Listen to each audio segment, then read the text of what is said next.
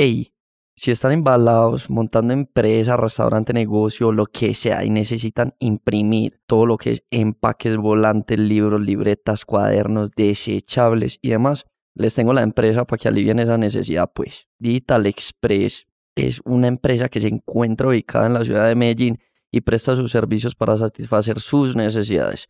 Entonces no duden en contactarlos al 448-8182. Se los vuelvo a dejar, pues. 448-8182. Súper recomendado.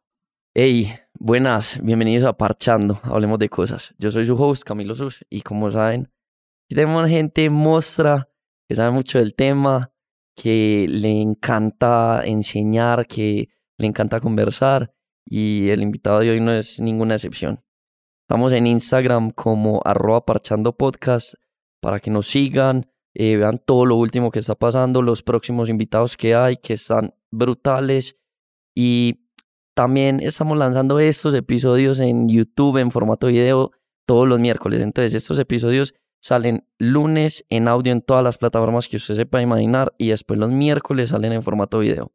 Entonces, para que estén súper pendientes, váyanle, le den like a todos los videos y se suscriban porque, porque está brutal, está brutal el contenido. Entonces, eh, parce, hoy en Parchando vamos a hablar del mundo del cine, de la producción, de el sinfín de sacrificios que hay que tener para llegar como a cumplir todas estas metas, de los sueños, de la motivación detrás de todo ello. Entonces, démosle, roba la intro.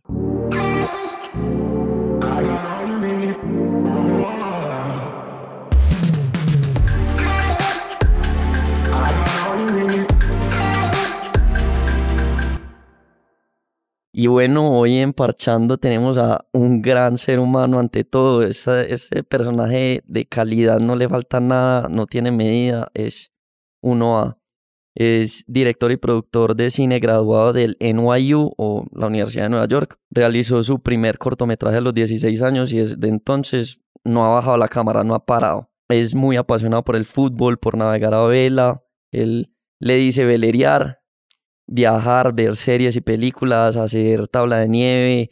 Es un gran amante de pasar tiempo con su familia, con sus amigos. Actualmente está terminando de editar su primer largometraje que se llama Unidentified Objects, que es probablemente el proyecto de su vida. Y hoy nos va a contar un poquito de eso.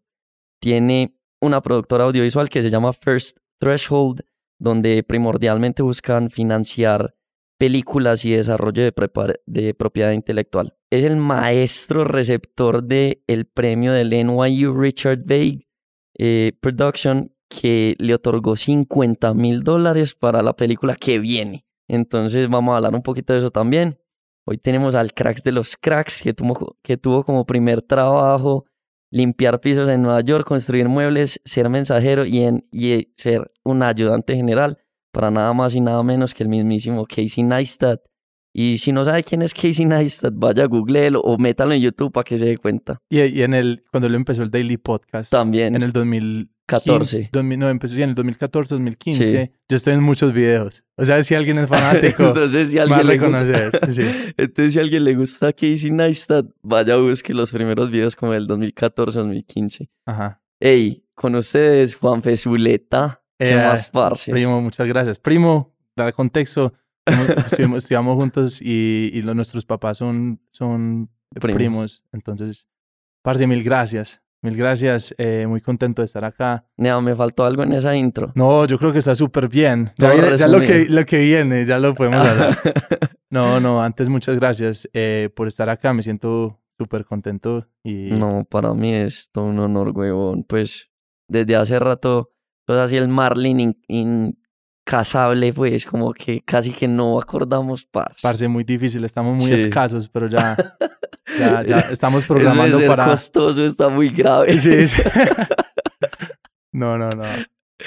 No, hay que vernos más seguido. Ey, pueden encontrar a, a Juanfe en Instagram como arroba Juan F. Zuleta y en arroba First Threshold, eh, donde tienen que ir a ver pues como el IGTV que tiene, que está brutal, que se llama 90 Brothers, es, pues, a uno se le encharcan los ojos viendo eso. Parce, brutal, brutal, brutal. Todo bien, todo bien, Sus. Muchas gracias. Em, sí, parce, no. eh, hasta ahora ha sido, ha sido, me siento obviamente muy afortunado de poder mirar atrás porque ya, ya ha sido, uno ya puede decir que 10 años dándole a esto, sin, pues sin parar y, y, y, es una industria muy dura y es un, un camino difícil, pero pero ya más que nunca sé, tengo más pasión que la que tenía hace 10 años y más ganas y más empuje que nunca. Brutal. Sí, sí, sí, muchas gracias. Nea, comida favorita de todos los tiempos. Comida favorita. Que puedas comer todos los días. Hmm, que pueda comer todos los, todos no, no sé si se pueda comer todos los días.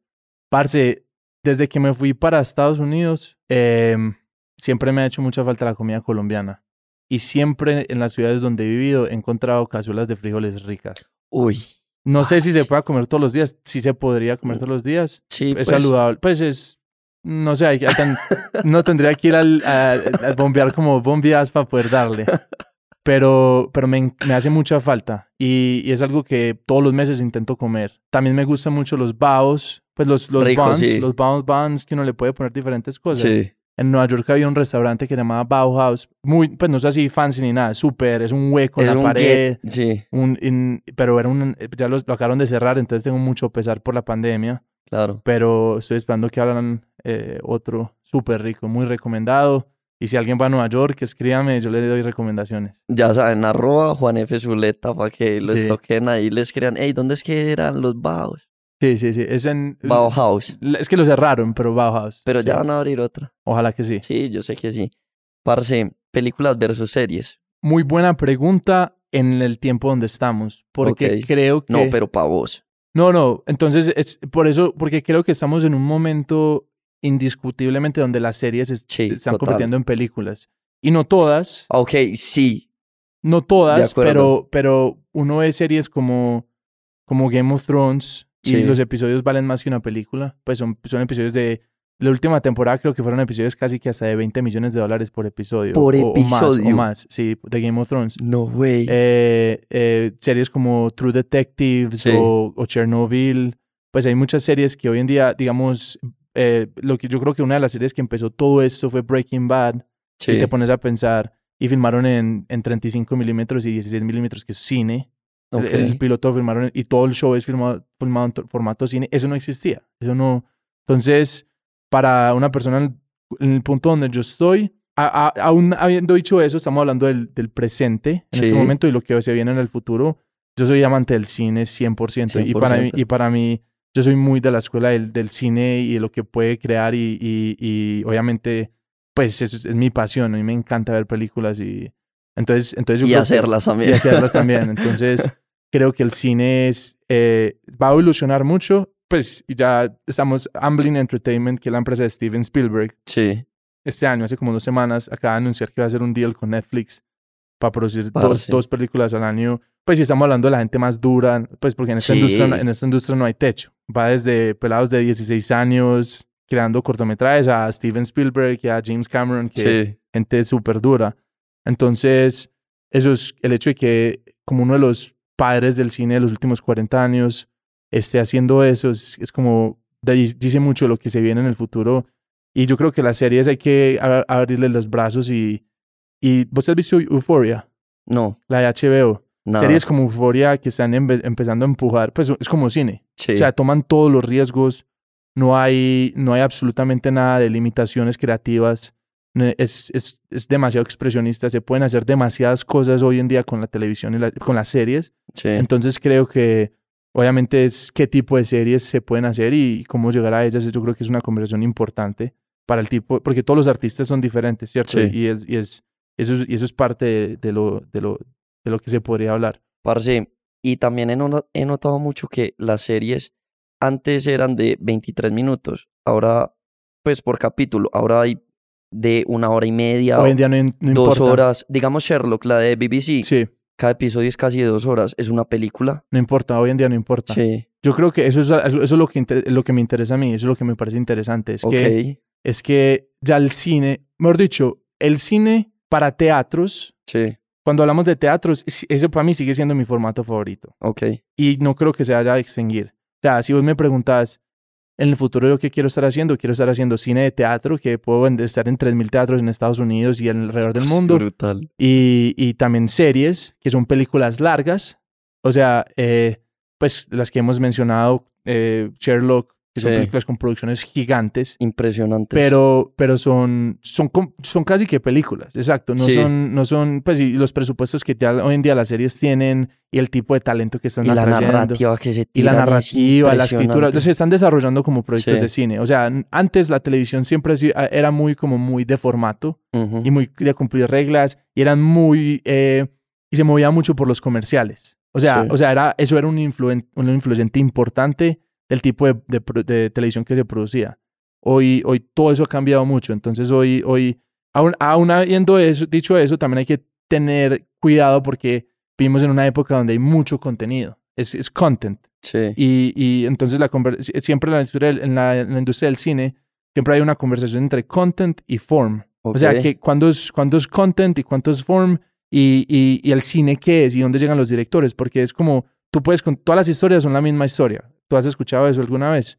Que, es- que es como, hay una historia universal. O sea, está el Sí. personaje y el viaje del héroe Sí. y, y ese tipo de cosas. Pero cómo lo cuentas y la manera como cuentas esa historia para que es- sea diferente. para que sea diferente, Ok. es donde viene el form, es donde entra el cine. Y es donde entra el arte en el cine y donde entran, pues, entonces, entonces yo creo que ahí es donde, donde es- hay series que se vuelven muy content, hay series que se vuelven muy form y no es que una sea mejor que la otra, ¿cierto? Es simplemente de- en, que, en dónde quieres estar. Lo mismo como en televisión se, se diferencia mucho con, antes se diferenciaba mucho con drama y comedias. Eran Sí. solamente dos categorías. O sea, tú, eres, tú, tú tienes que decir que tu serie es una comedia o un drama. Y pues y en drama entran thrillers y todo eso, y en comedia entran sitcoms y, y comedias oscuras. Hoy en día ya, ya hay como, hay cosas que no se pueden como definir. Pues tú miras Marvelous Mrs. Maisel de Amazon, Sí. que ten- es una cosa que después cuento, después la vemos, pero, No, no. pero, pero cosas así que es, que es como en la mitad. En fin, me estoy me desviando, ubícame. Nea, ¿y cuál es tu película favorita? Para reubicarte. Bueno, es una pregunta muy difícil para ser una persona que estudia cine eh, y que le gusta el cine y que hace Pero cine. debes tener una. Que Parce, te una, marque. una muy difícil, muy difícil llegarle a una, pero te puedo dar tres, o tres o cuatro. Listo, entonces démelo. Número 3. Bueno, el número tres, yo creo que una película que me influenció, pues que cuando me la vi dije como que, no, es que, es que se me pasan por ahí 10 películas puta, cuando digo qué eso. película. No, como que en verdad me hizo un impacto psicológico Ok. hoy, como que dije, wow, fue Sha- Shawshank Redemption de 1994. Me pareció increíble. Cuando me la vi por primera vez, me la vi muy joven y me la volví a ver, me la he vuelto a ver muchísimas veces. Eh, es pero, increíble. pero es mejor ahora uno que tiene como más Mucho mejor. Comprensión de, de la realidad de, de la sociedad. Exacto. Y es una de esas películas que tú te la puedes ver y te la vuelves a ver y te la puedes, y te la puedes ver mil veces y todavía la disfrutas y todavía encuentras cosas nuevas. Sí. y todavía son experiencias diferentes. Em, moderna, voy a decir una moderna. Parce, a, a mí hoy, porque yo pues puedo hablar mucho de cine, pero digamos un director que a mí me ha influenciado mucho, se llama eh, Denis Villeneuve, que es un director canadiense. sí. Él, es una, él, él- él empezó con un cine más independiente, hizo una película que se llama Instant Deeds, que quedó nominado al Oscar, y hoy en día ya probablemente todo el mundo lo conoce, eh, que hizo Prisoners, después hizo Arrival, y después Sí. hizo Blade Runner, Muy y, y va a sacar Dune. 2049. Ajá, Blade Runner 2049, y va a sacar Dune. Doom. ¿Cuál? Dune. Ok. Es basado en un libro. Es, ese director en particular me, me interesa muchísimo, me gusta mucho el trabajo de él. Me encanta que es, y, y la manera como cuenta las historias me fascina. De las películas de él que te acabo de mencionar, Incendies, la canadiense, si, en alguien, si no se la han visto, tienen que parar ya y ir a vérsela, es increíble. No paren ya, termine. Terminan el podcast y, y después se la alquilan o, la, o se la ven. Entonces yo diría que es una, una película que me ha marcado en algún... Parce, esto es muy difícil, esta pregunta que me estás haciendo es muy complicado porque es muy difícil llegar a una respuesta. Hay muchas, hay muchas. Y, y para dar algo un poquito diferente, porque ya hay como dos, como más en Norteamérica, em, hay una película que se llama eh, El tiempo de los gitanos, Ok. de, de Mir Kusturica, que me la vi eh, cuando estaba en mi primero o segundo año de universidad, en los, cuando estaba en Los Ángeles. Eh, me impactó mucho porque, porque es donde es, es una de esas películas que en verdad me, me encantó Sí. y también me di cuenta que uno puede hacer lo que se le dé la gana. ¿Acá podemos decir palabras o no? Claro que listo. sí. Uno puede hacer lo que se le dé la puta gana. es, es increíble la manera El como... énfasis. Sí, es, Sí. es esa película. Entonces, pues, Shawshank Redemption, Incendies y Emi- Emir Kusturica, El tiempo de los El gitanos. tiempo de los gitanos. Time of the Gypsies. que creo que ganó un montón de premios. Pero ¿no crees que desde la época de, de Rope y todas esas de Hitchcock, Parce, nos sí. damos cuenta que se puede hacer lo que se le da a uno la puta Sí, gana? sí, pero es 100%. Pero yo creo que lo que me di cuenta es que uno crece viendo un tipo de cine muy americano. Sí. Entonces Hitchcock se vuelve normal. Entonces sol- muy, muy- la, la industria de Hollywood se vuelve muy como, eso es lo que yo crecí viendo. Entonces cuando tú miras eh, David Fincher, miras a Hitchcock, miras a, a- a la mayoría de los directores, Francis Ford Coppola, Mart- bueno, Martin Scorsese es diferente, Steven Sí. Spielberg, todos son muy diferentes y tienen sus voces. Quentin Tarantino, obviamente, pero, pero es como un, un mundo real donde crean unos personajes que son character y, y es, y es muy chimba y eso también me influenciaba mucho, por eso te digo que no te puedo dejar Sí. una, una película. Pero tú vas y miras una película de Eastern Europe como eh, Tiempo de los Gitanos Sí, y, y es, mm, eh, tiene elementos de realismo mágico demasiado raros, pero funcionan. ok. Y, y, tiene, y tienen unas producciones, unos diseños de producción y una manera como filman y como crean el mundo que uno nunca, no es un mundo, no es, no es Estados Unidos, no son Sí. personajes en ciudades grandes en Estados Pero Unidos. es que somos muy influenciados por esa Somos tendencia, demasiado. Entonces, demasiado. entonces, por eso te digo, es muy difícil darte una película, difícil darte tres. Si me das 15 películas, de pronto te puedo tirar más. Pero, pero sí, es totalmente. Y, y yo, y yo creo que yo crecí viendo Steven Spielberg, yo crecí viendo una película que obviamente me- una- El Señor de los Anillos me cambió la vida. Uf, El yo Señor- creo que a muchos. a muchos- pues, es- Sí. Pete- Peter Jackson siempre fue un héroe para mí, pues en Sí. términos. Y Luis Mi, el amigo de nosotros, Sí, ta- igual. Pues sí, yo creo que él aún más que yo, pero, pero es- esas películas, Luis yo nos las hemos visto por ahí 200 mil veces. Nosotros, literalmente, después de, de ir al colegio, llegamos a la casa el viernes por la noche y nos veíamos las tres películas del Señor de los Anillos y al otro día no las volvíamos a ver. Así, es, es Sí. obsesión. Nea, ¿cuál es tu inspiración más grande en la vida en general? Inspiración más grande. Eh, muy buena pregunta. Yo creo que, yo creo que es, es difícil contestar eso porque hay muchas cosas que, que uno le, le dan influencia. Pues que, que- y uno crece como ser humano, crece como artista, y, pero, pero yo creo que, parce, yo creo que ver, ver, ver arte, fotografías, ver cine, Sí, y, y yo creo que a la misma vez, paralelamente, cuando uno va creciendo, uno se da cuenta que uno es capaz de crear y de hacer todo eso. Entonces es abriendo el ojo al- al- a la humanidad, abriendo el ojo al- a lo que existe, sensibilizándose. sensibilizándose. Y eso es un trabajo muy importante de, de- de- de un contador de Y muy historias. hueputa. Muy hueputa y es muy difícil y es, y es, es activo. Todos somos estudiantes de la vida siempre, constantemente.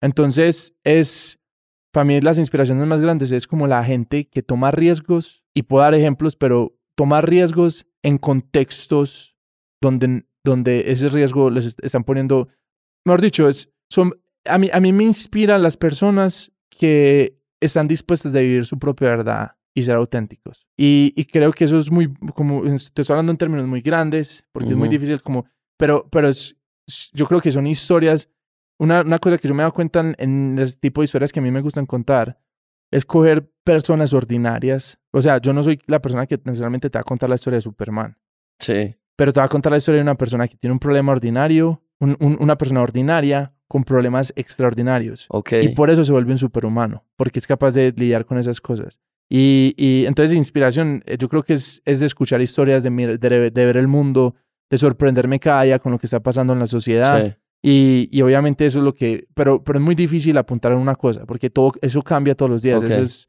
eso, hay libros, en estos días me leí, que no me lo había leído, pero es increíble, se llama Slaughterhouse Five. Parce, ese libro es increíble. Y yo, y yo, y, y como que me quedé obsesionado. Entonces, como también encontrando cosas así que uno va encontrando, es como, es como un quest. Y uno va Sí. encontrando cosas en el camino. Entonces, yo creo que estar en ese quest y saber que uno está siempre, que se va a encontrar gemas, tesoros, cosas en el camino, eso es lo que me apasiona. Es como siempre estar con los ojos Sí. abiertos a ver uno que se encuentra. Parce, ¿dónde empezó todo? Pues, 16 años, ¿qué? ¿Cogiste una cámara de la nada y qué? Muy buena, muy buena pregunta. Y yo creo que a mí me ha influenciado mucho. em, mi hermano mayor, por un lado. Pero él estudió fue música. Sí, pero él se fue para Los Ángeles muy joven. Sí. Él solo hizo un año de universidad y se fue para Los Ángeles a trabajar. Y yo iba allá los veranos. Y cuando yo estaba allá los veranos, conocí a gente que ha- hacía cine, hacía cosas y veía muchas películas. Iba...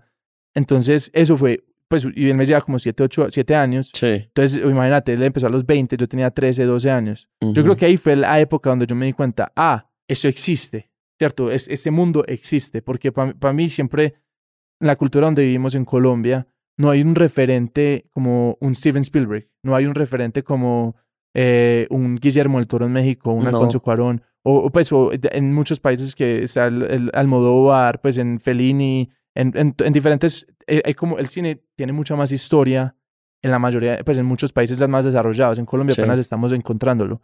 Entonces cuando yo estaba, pues y hoy en día ya pues, se puede hablar de Ciro Guerra, obviamente se puede hablar de Víctor Gaviria, se puede hablar, pero, pero no necesariamente son los referentes míos, aunque a mí me gusta mucho el cine de Ciro Guerra, eso es otro tema, pero, pero eh, en, en esa época como que me di cuenta que uno sí puede hacer lo que se le da la gana con la vida. Pues sí, como que eh, a mí me influenciaron mucho, yo soy el hermano, el hijo menor, soy como la plaga de la familia. y, y, y, mis hermanos como que me, me, dieron esa influencia de que sí, uno puede hacer lo que se le da la gana y le puede ir bien. Porque, porque antes era como que no, pero si uno estudia cine, no le puede ir bien, y si es un muerto de hambre, y tiene que ir a filmar solamente matrimonios, y tiene que ir solamente eso. Y yo como que esa era esa percepción y yo decidí tomar la decisión de que no, es que si no es como funciona. Sí. Hay gente que está haciendo películas para, pues Steven Spielberg está haciendo cine, toda esa gente está, yo por qué no puedo llegar allá. Claro. Entonces yo creo que fue en esa época, 11, 12, 13, y, y, naturalmente me encantan las historias, me encanta el cine, me encanta, pues el, naturalmente siempre me ha gustado eso, siempre, pero nunca lo había mirado desde ese punto de vista porque nunca lo había considerado. Y en el momento que uno empieza como a considerar las cosas que existen en el mundo y uno le dice, parce, yo le evito más como para acá, y, ahí fue, y yo creo que gracias a Dios fue suficientemente terco de metérmele a eso. Y, y llegando al tema de la cámara, te voy a contar un secreto que nadie sabe en Medellín. Yo tomaba clases de actuación cuando estaba en el Columbus. Ok, eso sí, nuevecito. Pero no porque me gustaba actuar. ¿Y entonces? Porque quería aprender cómo funcionaba trabajar con un actor. Ok. Eso, eso nadie lo sabe. Yo no lo cuento porque en, la cultura en la donde crecimos eso no es normal, ¿cierto? Entonces, pero yo lo hacía porque yo quería contar historias. Y lo hacía porque me parecía fascinante. Pues ver, ver personajes de películas, yo decía, ¿cómo, cómo llegan a eso? Entonces, eso me, me influenció.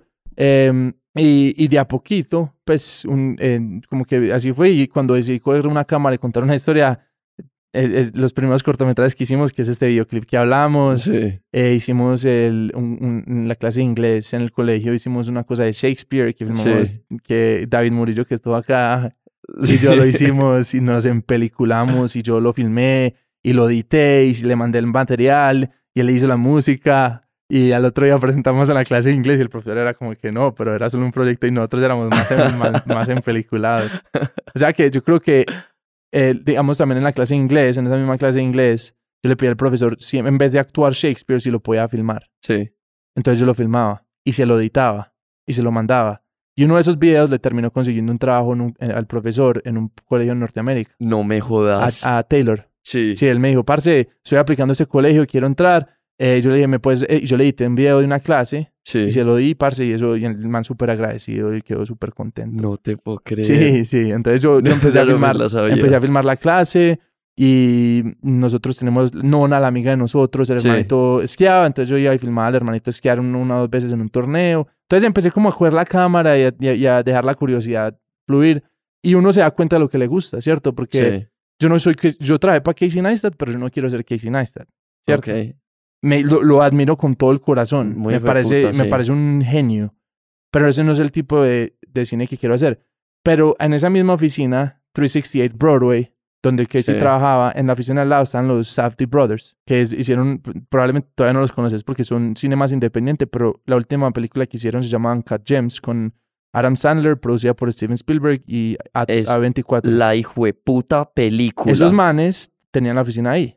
Es una película. Y, y, Casey les produjo la primera película de ellos que se llama Daddy Longlegs. O sea, yo quiero ser los, eh, yo quiero irme en ese camino. ¿Qué me entendés? Yo quiero ser más de la escuela de los Safdie, que, que, entonces es como entender el tipo de artistas que hay en el mundo y que le influencia a uno y hacer más de lo que uno le gusta y seguir el corazón y no ponerse presión. Parce, impresionante como las vueltas de la vida, ¿no? Da demasiadas vueltas. Entonces, eh, para responderte a la pregunta, parce, es curiosidad y, seguir, seguir el corazón. Y entonces, ¿cuáles fueron tus primeros pasos en el mundo del cine? Bueno, entonces yo creo que en verdad los primeros pasos en el mundo del cine nos tenemos que ir a Los Ángeles. Ok. Porque... Te fuiste a hacer Community College allá. Sí, entonces yo cuando salí del Columbus School, a diferencia de muchos de mis compañeros, yo no estaba como tan... A mí no me importaba tanto la universidad. Ajá. Me debió haber importado mucho más, la verdad. Porque yo solamente apliqué a dos universidades a última hora. Pues como que mandé la aplicación a última hora como, uy, puta, me cogió la noche, la, la aplicación es mañana. Pues así, como que no leí la prioridad. Eh, Hoy en día me di cuenta que la gente le pone cuatro años de, de high school a aplicar a universidades en Estados Unidos Sí. para crear el portafolio. Obviamente no entré a ninguna, pero, yo- pero ahí es donde está la parte de resiliencia. Es una parte que yo quiero, que es importante hablar, es Dele. No, no hay, pues, no hay que pedirle permiso al mundo para hacer lo que uno quiere hacer. No hay que pedirle Ok. permiso a una universidad, no hay que pedirle permiso a absolutamente nadie. Un- eh, o sea, uno depende de uno mismo bajo sus propios términos sin importar lo que pase. O sea, que me fui para hacer Community College, Santa Mónica College, llegué, mis compañeros de clase eran de mi- desde mi edad a 50 años y eran de todo tipo de personas. de- de- de- y, y hoy en día miro, y eso fue una de las experiencias más importantes que he tenido en mi vida, porque me abrió los ojos a un mundo totalmente Ujú. fascinante, la gente que conocí. Yo tenía, un- uno de los amigos míos era campeón de póker. pues era campeón de póker no Súper mundial. curioso. Parce, la gente que conocí en Los Ángeles. Entonces ahí empezó. Y empezó en un, un club de cine que había en Santa Mónica College, donde la gente llegaba y ponía, y se paraba a hablar, contaba una historia. Yo quiero hacer esta película, un corto, o cual- cualquier cosa. Y pasaban un papelito y uno escribía el nombre de uno y lo que le gustaría es ayudarle a esa persona. Ajá. Entonces yo empecé a ayudarle a gente, pero también a los a las dos semanas yo ya estaba ahí con un proyecto, hey, quiero hacer esto. Sí. Y, y yo creo que así empezó.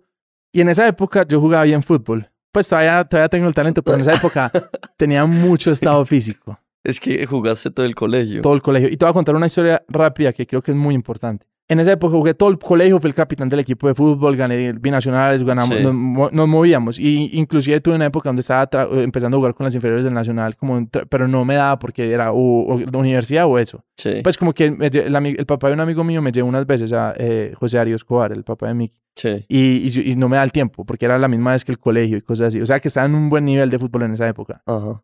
Y, y me llevé eso para Los- Ángeles y seguí jugando y estaba haciendo mucho deporte. En esa Sí. época estaba trotando todos los días, haciendo mucho deporte, jugando mucho fútbol, estudiando, haciendo... Y resulta que un día, en un torneo que estaba jugando, metí tres goles y un man me vio y me dijo, hey, parce, necesitamos a alguien como vos para el equipo de nosotros. Entonces me ¿Y trajeron, qué? parce, era un, un abogado de entretenimiento súper duro. No jodas. Y me llevó a un equipo Parce- y, y en el equipo jugué con ellos seis meses y al final yo tenía fake ID en esa época y era Sí. pana de ellos. Fuimos a tomar drinks en un bar ahí al lado y, y, y hablamos de la vida. Y yo les dije, parce, ¿ustedes qué hacen? No, no, nosotros somos productores de en Paramount Pictures. Y yo les dije, ¿y qué han hecho? No, parce, hemos hecho Transformers, G.I. Joe. Pues, marica, empezaron a decir puras películas que yo había visto en cine. Y yo como, ay, gonorrea, estos manes son heavyweights, weón. ¿Cómo te va a pasar eso en un partido de fútbol? Ahí es donde está el mundo, weón. Ahí, ahí, ahí, ese es el ejemplo perfecto de, de que un- uno, se- uno tiene que estar presente buscando las oportunidades y activo buscando las oportunidades y las oportunidades del mundo le va a llegar a uno, se van a encontrar. Sí. O sea, entonces esa historia vamos a contarla, vamos a volver a ese sitio.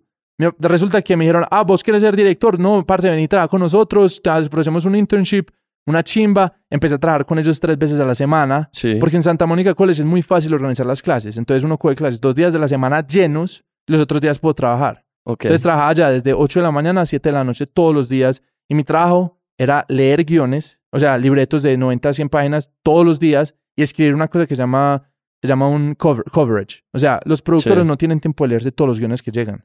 Entonces coverage es, te lo lees, es como escribes el, el resumen, pues. un resumen y después comentarios y después si lo recomiendas o no. Ok. Punto. Y, y, y fue duro, weón, porque uno llegar de Colombia a un estudio de Hollywood a los 19 años, en Paramount Pictures, en la oficina ahí de un productor que se llama Lorenzo de Bonaventura, que era el head of production de Warner Brothers, que hizo, él fue el que hizo de Matrix, Greenlead de Harry Potter, es un man top.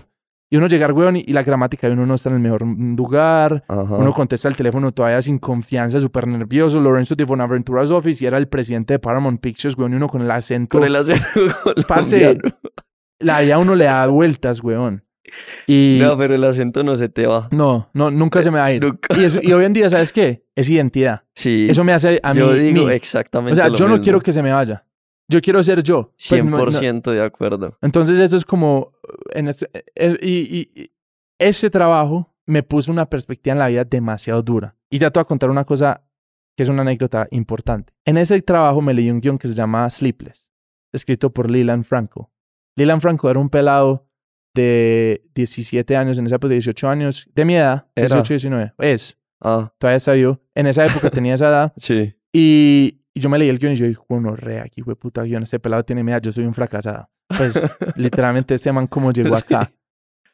Y me lo leí. Cortamos en NYU un año y medio después, dos años después.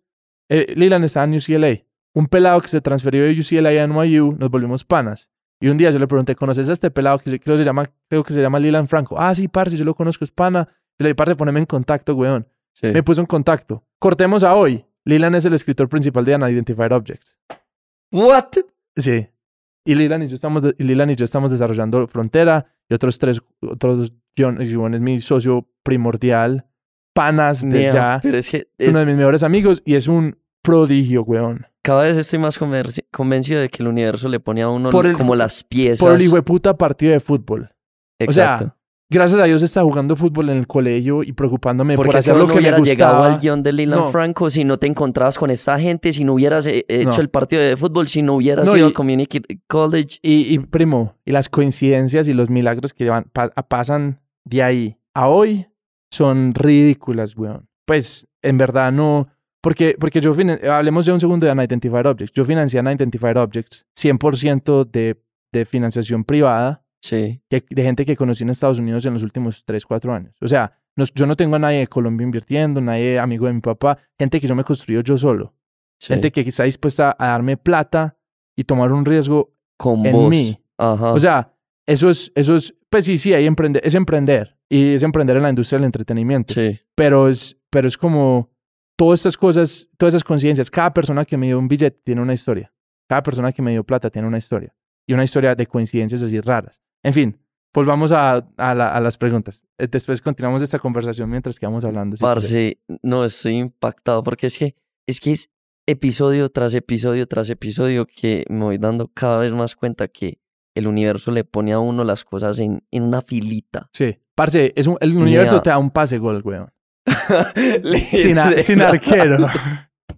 Pase gol sin arquero. Y si te la comes, te la vuelve a poner, güey. Literal. Dentro del área. Mar- Parce, impresionado. Y Lilan, eh, ese man, cuando lo contactaste o le contaste que habías Todo, leído el guion, Todo, todo. Marica, le, yo que le habías dije- jugado fútbol. Sí, todo. Yo le conté Y el todo. man que dijo. Yo le dije, parce, vos no me conoces. Gracias, este man nos puso en contacto, pero yo llevo siendo fanático tuyo los últimos dos años. Par- Parce, y estoy obsesionado con tu escritura. y ese man era un y- nadie, pues, Te cuando... voy a dar un ejemplo para que sepas el- la obsesión que yo tenía con el guion de él. Era, yo en esa empresa, en lo- de Buenaventura Pictures, imprimíamos los guiones y no, no lo leíamos para tomar nota. Todos los guiones que me encantaban, yo los tengo en la casa. Porque, pues, porque es mi copia. Sí, Entonces yo lo imprimo y es mío. Yo tomo mis notas y los guiones que son de un nivel que yo digo, marica, este es el tipo de películas que yo quiero hacer. sí. Yo los tengo guardados en la casa. Vos has llor- llorado leyendo guiones. 100%. Sí, los, los guiones son. Es, es como leer un libro muy bueno. Los guiones. Sí. El problema es que guiones tienen algo muy particular que es que está contado visualmente Sí, y, y, y, y es, y es straight to the point. O sea, siempre se está moviendo así, tan, tan, tan, tan, escena uno, escena dos, siempre. se- entonces, yo no sé si llorado, porque yo no. Pero, pero, marica, yo tenía un miedo, yo sentí muchas emociones, yo estaba así tragándome las babas, weón, tragando, ah, ah, leyendo guiones. sí, Y, y uno se mete, es como cuando uno se mete en un buen libro sí. o algo así, ¿cierto? Em, pero el, guion de Leland está en mi casa con el guion, el guion que hoy ya es Arrival, que me lo leí cuando estaba en Lorenzo, Lorenzo de Buenaventura. Hay sí. uno que se llama Forge of God, weón, que es basado en un libro que, que en esa época era un guion de película. Ya lo están desarrollando, el, uno de los que desarrolló Game of Thrones lo está desarrollando en una serie. Esto cuando salga, weón, va a ser Va a estallar. fuego. ¿Cómo se Entonces, llama? Forge of God. Es un libro, o sea que Ok. yo puedo hablar de eso, porque Sí. hay cosas que uno no puede decir que no han salido, porque yo, pues técnicamente yo firmé, ya ha pasado tiempo, pero, pero Forge of God. Increíble, weón. Increíble. Es, ese guion es demasiado espectacular. Yo- es- ahí es donde uno dice, pues, es, ¿dónde encontrar esa inspiración? En esa oficina. Porque yo podía leer guiones y decir, esto es basura, no quiero hacer nada así. Sí. Esto me encanta, quiero hacer esto. Nea, ¿cuál es tu mayor motivación en el campo profesional? Motivación. Sí, pues un motivador, un factor de, motiva de motivación. Parce, weón, yo soy tan apasionado por lo que hago, por contar historias, por llegar a, a hacer eso, por todo. Ah, eh, Yo, eh, no es, 100% no es el dinero, porque si no me hubiera vuelto financiero o algo más. Sí, Es, Marica, yo creo que es, es, es, la, es la pasión de poder encontrar una historia que me enamore, de desarrollarla y encontrar la manera como la quiero contar y contarla de la Sí. manera como quiero y después encontrar el mundo para mostrársela. Es, es, marica, a mí lo que me apasiona es, lo que más, más pasión me da cuando me despierto todas las mañanas es, marica, yo quiero encontrar mi Chernobyl. Yo quiero Ok. encontrar mi, mi Game of Thrones. Sí. Yo, a mí me encantaría que me contraten para ir a dirigir un... Pues yo estoy en este momento trabajando para ir a dirigir, dirigir un, un episodio de, de Forge of God. Ok. O sea, ese, ese, ese. Así de yo me, estoy, yo me estoy construyendo para eso. En este momento yo no estoy nada más. Yo estoy apuntándole al nivel más alto que se pueda apuntar y a las estrellas. Pues es- entonces, ¿por qué? Porque entre más proyectos, entre más te construyes en esa dirección, y es, es una carretera larga. Yo Sí. tengo 26 años, voy a cumplir 27 en julio, soy súper joven. Es, un, es, una, es una trepada, weón. Pero, pero es levantarse todos los días sabiendo que es, sigo creyendo que es up to me. Porque Sí. eh, sigo creyendo que el universo me va a poner pase gol. ¿Sí me entendés? Sí, O sea, Literal. eso nadie sí. me lo ha sacado de la cabeza y nadie me lo va a sacar. Eso es, ese es el, to- el todos los días. Entonces, también lo vivo tranquilo, pues porque, porque uno lo puede... Hay días y hay cosas que hay que tirarle a la yugular a la vida, en el sentido de que hay que trabajar muy, muy, muy, muy, muy duro. Sí. Por ejemplo, en este momento estoy en un- un punto en la vida donde estoy dándole muy duro porque tengo que vivir, o sea, que tengo que hacer comerciales, proyectos y cosas así, que es lo Sí. que me da plata. Y tengo que hacer, sacar Unidentified Objects. Y Unidentified Objects tiene muchas ambiciones para lo que es. Entonces hay mucho trabajo ahí y muchas cosas para hacer.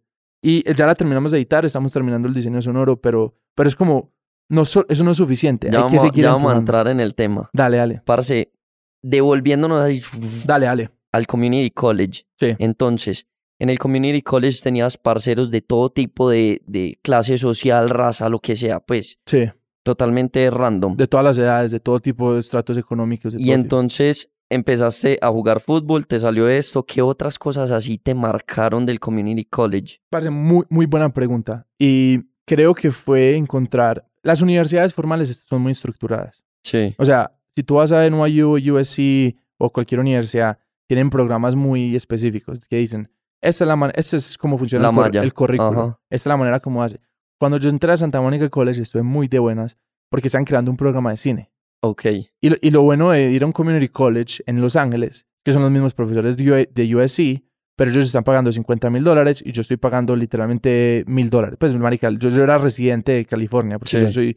Yo, yo me volví residente en el 2011, entonces a mí yo no pagaba nada para ir a la universidad, en- entonces ya que ahorraba mucha plata. Entonces era la misma educación. Pero el programa de cine está, tenía unas clases donde estaban empezando a, a desarrollar cortometrajes poderosos. ujú, Y yo, a mí me gusta mucho también producir. O sea, yo dirijo, que es la, la parte artística, la parte creativa, la parte donde uno es el contador de la historia. sí, Pero me encanta producir en el sentido de que si hay una historia que me gusta y hay un director que me gusta, yo, se lo, va- yo lo voy a ayudar a, a hacerlo Ajá. realidad. Y en esa época, porque hice un corto en Los Ángeles, un corto que, que es una gonorrea de cortos, muy gonorrea, se llama Little Alex, pues no, no digo gonorrea porque no es tan bacano, tiene una o Sí. dos escenas bacanas, pero es donde está la otra cosa, hay que fracasar para poder crecer, hay que hacer cosas, hay que hacer errores, hay que, hay que caerse, hay que, hay que... Porque así es como se crece, es la única manera. Pero hacer ese corto me dio la habilidad de poder... Ah, bueno, una- un detalle importante. Mi papá siempre me dijo, para hacer cortometrajes, me dijo, eso es una cosa que en verdad fue dura al principio, pero que nunca me dar un centavo para mi- mis cortometrajes, porque si yo quería ser productor de cine me iba a tener que, y director, que tenía que encontrar la manera de financiar mis películas. Y si él me da un centavo, me estaba porreando. Entonces, Little Alex, que fue el corto que hice en Los Ángeles, conseguí la plata por medio de ahorros de trabajo y reciclando. O sea, No conseguí jodas, como, sí. como varios re- re- edificios en una cuadra, recogía todo el reciclaje y ahí en Santa Mónica hay un sitio donde te pagan por el reciclaje. sí. Y ahí haciendo Y hay eso. unas máquinas donde uno mete las botellas y te Y- va dando los sí, centavos. y eso era como más industrial, o sea, que Sí. era como que cogía el carro, lo llenaba de, lo llenaba de, de literalmente con bolsas Sí, por dos o tres, cuatro semanas, iba y hasta que recogí un presupuesto como de mil dólares, que no es nada, pues, pero, pero lo- y filmé mi corto. Y eso me dio como una perspectiva demasiado clara del mundo, maricas, así se produce. Y, en esa época te estaba tomando muchas notas y tenía todas. Entonces hice eso, entonces llegué y eso lo hice fuera de la universidad, lo hice con el cine, cine club que te conté. Sí, sí, que Ese- estabas contando. Ahí, sí. ahí salió, o sea que eso no es un programa formal de la universidad. Después, cuando vi el programa más formal, donde es más estructurado, ahí vi que esos manes necesitan ayuda produciendo cosas buenas. Y yo les Ok. dije, parce, yo sin estar en las clases, produje varios cortometrajes y encontré una manera de financiarlos muy interesante. Les voy a contar del reciclaje. No, no. Yo, yo me metí una, un Honor Society que se llama PTK en Santa Mónica College. Y los Honor Societies en la universidad recibían sus platas y una cosa que se llama Associated Students. Okay. Cuando uno saca el carnet de estudiante, uno paga todos los semestres al Associated Student y ellos tienen un pile de money que es para eh, todo lo que califique como eh, actividades universitarias entre estudiantes. Brutal. Yo puedo justificar un cortometraje como una actividad donde tenía 50 estudiantes trabajando y puede recoger 15 mil, 20 mil dólares para eso. Parce. Eh, primera persona que lo hizo, lo hice porque estaba, era parte de este Honor Society y encontré un, un loop y encontré que eso no estaba estructurado como estaría en una universidad, no te dan un peso, weón, porque son así. En NYU, weón, para que uno le den plata, es, son así. En cambio, Santa Mónica College, esos manes tenían esa cuenta de millones de dólares y, y lo que los manejaban eran estudiantes. Entonces uno se vuelve, uno invita a un estudiante a café y necesitan aprobación. Se sí, se vuelve, es de relaciones. Sí. Y se vuelve, eh, y, sabe que el supervisor, uno entiende cómo funciona el sistema. Y eso es muy importante. Y una vez entendí eso, ya fui, tú, venga, plata para Cora, plata para muñecas, plata, marica, y eso se volvió un game changer porque esos cortometrajes los hacían con 5 mil dólares, con las uñas, con crowdfunding campaigns, con un millón de cosas, que eso está bien, pero para, para, uno necesita una manera en la que puede conseguir plata de verdad. Ajá. Pues no puede ser reciclando, ¿sí o qué? Sí, muy, muy No se puede. pero eso es parte del aprendizaje. Sí. Entonces yo creo que esas experiencias en Santa Mónica College, navegando el sistema, yo creo que ha sido una, una cosa fundamental. Y después de vos es pues... No, entonces empezó a pasar tanto. Sí, exacto. Que lo que hizo la universidad es que creó por medio un fondo como de, póngale 200 mil dólares, que lo puso a producir y creaba la plata mensual, anual para los cortometrajes que se iban a hacer, un fondo de por ahí de 300 mil dólares. O sea, o sea eh, ellos, ellos encontraron que había un problema y lo solucionaron de una manera, en vez de gastarse la plata, la pusieron a producir y alocaron plata para eso. Lo hicieron súper bien. O sea, les ayudaste. no, en verdad sí, porque uno, la manera en la que uno crece es haciéndole huecos al sistema. Pues cuando uno hay, cuando hay huecos, uno, ah, no, mira, acá están y ya. Y, y, y al fin y al cabo, yo no estoy haciendo nada ilegal. Todo fue súper organizado, porque hay que hacer pitch, hay que hacer eh, propuestas de presupuesto, cómo se va a ganar la plata, hay que guardar los recibos, hay que hacer un montón de cosas. Pero eso no es la manera formal. Y eso es técnicamente un poquito controversial porque es plata por un cortometraje de una clase. Sí. No es como un cineclub, no es como un, no es como un club de la universidad. normalmente esa plata es para comprar pizza un evento. ¿Sí me entiendes? esos millones de dólares No, sí, pues y, para eventos universitarios y cosas. De pronto hay veces para la graduación con plata ahí, Ajá. cosas así. Y entonces, ¿cómo fue el paso de, de la Community College a NYU? ¿Cómo se dio eso? Parce, ¿No terminaste el, college? No, entonces un Community College uno sí puede sacar. Santa Mónica College sí tiene Bachelor Degree. y también tiene, y también tiene eh, Associate's Degree. Yo saqué una Associate's Degree de ahí, que se sacan dos años, y con todas las materias que cogía, yo sabía que esas eran elegibles en NYU. Ok. O sea, todas las, eh, muchas materias de ciencias y cosas así se pueden coger ahí. Profesores súper buenos, la calidad es excelente. Pues, parce, la verdad, después de haber estado en una universidad como en NYU, en un community college en Los Ángeles, eh, me doy cuenta que al fin y al cabo es prácticamente lo mismo. La diferencia es que NYU, lo que NYU tiene, que me ha ayudado mucho hasta ahora, es la comunidad. Okay. Y es una cosa que yo le doy un poquito de leverage. O sea, yo tengo un compañero mío de la universidad en este momento que acaba de hacer una película que se llama Shiva Baby. Un, un compañero mío que se llama, que es Pi, The Life of Pi, el personaje principal. Sí, estudió conmigo en NYU. Eh, pues ahí donde uno, el acceso a una universidad de ese calibre y la, el tipo de personas que hay, es una comunidad donde hay gente demasiado exitosa. O sea, que la comunidad es, es un calibre diferente, ¿cierto? Ahora, aún habiendo dicho eso, no significa que uno no puede encontrar ese tipo de personas en Santa Mónica College. Simplemente que Santa Mónica College es mucho más mundo real, gente del, común, gente que... Pero, pero eso es una... Para un contador de historias, es lo mejor que puede existir. Claro. Porque las historias que uno conoce es gente de tres ojos, weón. ¿Y alguna vez apuntaste algo, muchas, la historia? Muchas, tengo muchas cosas. Pues, yo, yo, muchas historias, hay, hay, gente que a veces grababa, hay gente que eh, sí, pero no es como que yo quiero ir a contar esas historias ya. Simplemente son como cosas que uno, son cosas que a uno le llama la atención. Pero son eventos que le pueden suceder a un personaje dentro de tu película en el futuro. 100%. Y, y eso es algo que estoy trabajando, intentando volverme más activo, es escribir momentos y escribir anécdotas, porque esas cosas no se pueden improvisar. Pues uno tiene la imaginación, pero la realidad, la vida. en el bolsillo y...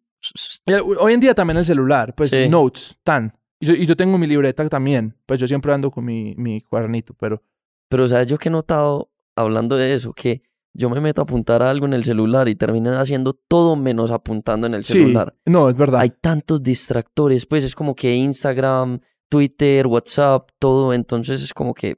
A mí, yo lo que pasa es que yo tengo una cosa con mi personalidad, que pues soy como, yo creo que eso es bueno y malo, pero es bueno en ese sentido porque cuando, y es, es malo para relaciones, digamos, con mi novia o cosas así, que tengo una idea y yo paro la conversación, saco mi celular y la escribo y no paro, le, me ignoro el mundo, lo que está pasando, sí. hasta que eso quede escrito y yo sepa, ya la tengo. Okay. O sea, tengo, tengo que, para mí en ese sentido soy como muy como, ay, güey, puta, tengo esta idea, tengo que escribirla, sí. tan, tan, tan, ya, tan, ya, tan, ya. tan, tan, sí. pues o sea que voy como con urgencia, porque me da miedo que se me pierda. Eh, y sí, pasa, Me da miedo y me ha pasado, entonces por eso he creado esa urgencia. Sí. Y entonces llegaste a NYU, ¿qué te marcó de NYU? Aparte, pues, como Parce, el trabajo de Casey fue increíble. ¿Cómo lo conseguiste, güey? la manera más X. NYU tiene una cosa muy buena, sí. que todo el mundo que trabaja en la industria audiovisual de, Nueva York, no importa si sea de YouTube, a, SNL, que es el sábado felices de allá, a, a, series de televisión, a Weinstein Company, a todas las empresas de, de cine, de producción, de comerciales, todo, todo le mandan a NYU el, el job posting para internships. Ok. Y el productor de Casey, o el, pues en esa época como el asistente productor, production coordinator, Jack Coyne, sí. Jack, puso el posting en NYU. Y yo lo vi. Y yo estaba aplicando un montón y me cogió en una época donde estaba aplicando y yo le escribí, lo, lo, apliqué, le mandé mi resumen y el man me dijo, parce, vení, reunámonos. Y en la reunión él me preguntó, ¿pues sabes quién es Casey? Y yo, no, yo no veía a Casey. Pero yo le dije, pero me parecía bacano, porque la razón es porque muchos de esos internships no pagaban. Y yo en esa época, vivir en Nueva York es muy caro, primo. Es veneno. Muy, muy, muy veneno. caro. Y yo necesitaba plata. Sí. O sea, yo no podía tener un trabajo que no me pagara. A mí, yo, yo, yo pude la oportunidad de trabajar en internships de productores más grandes. Sí, pero no pagaban. Pero no pagaban. Ah, Entonces yo como que, parce, no. Yo ya tuve esa experiencia en Los Ángeles, ya leí los guiones que tenía que leer, obviamente ya sigo leyendo guiones, ya necesito algo que me dé billete. Y si está relacionado con la industria, excelente. Y, y, y, yo creo que con Casey lo que aprendí, lo, lo que llevamos hablando, uno tiene que ser uno mismo sí. y, y sin importar las consecuencias, siempre, siempre, pues sí importando las consecuencias, pero uno siempre tiene que ser honesto uno mismo y contar su verdad. Y eso es lo que Casey hace. Y Casey nunca le ha pedido permiso a nadie para filmar un video, nunca, no, sé. Ni siquiera en NYIP. Nada, nada, nada. Él hace su cosa y opera de su manera. Sí. Y lo hace con cero recursos. O sea, cuando alguien me diga, parce, uno no puede hacer una película porque no tiene plata, no tengo esto. Obviamente es diferente hacer un cine y hacer eh, un YouTube, ¿cierto? Sí. Pero la, la, el proceso es igual.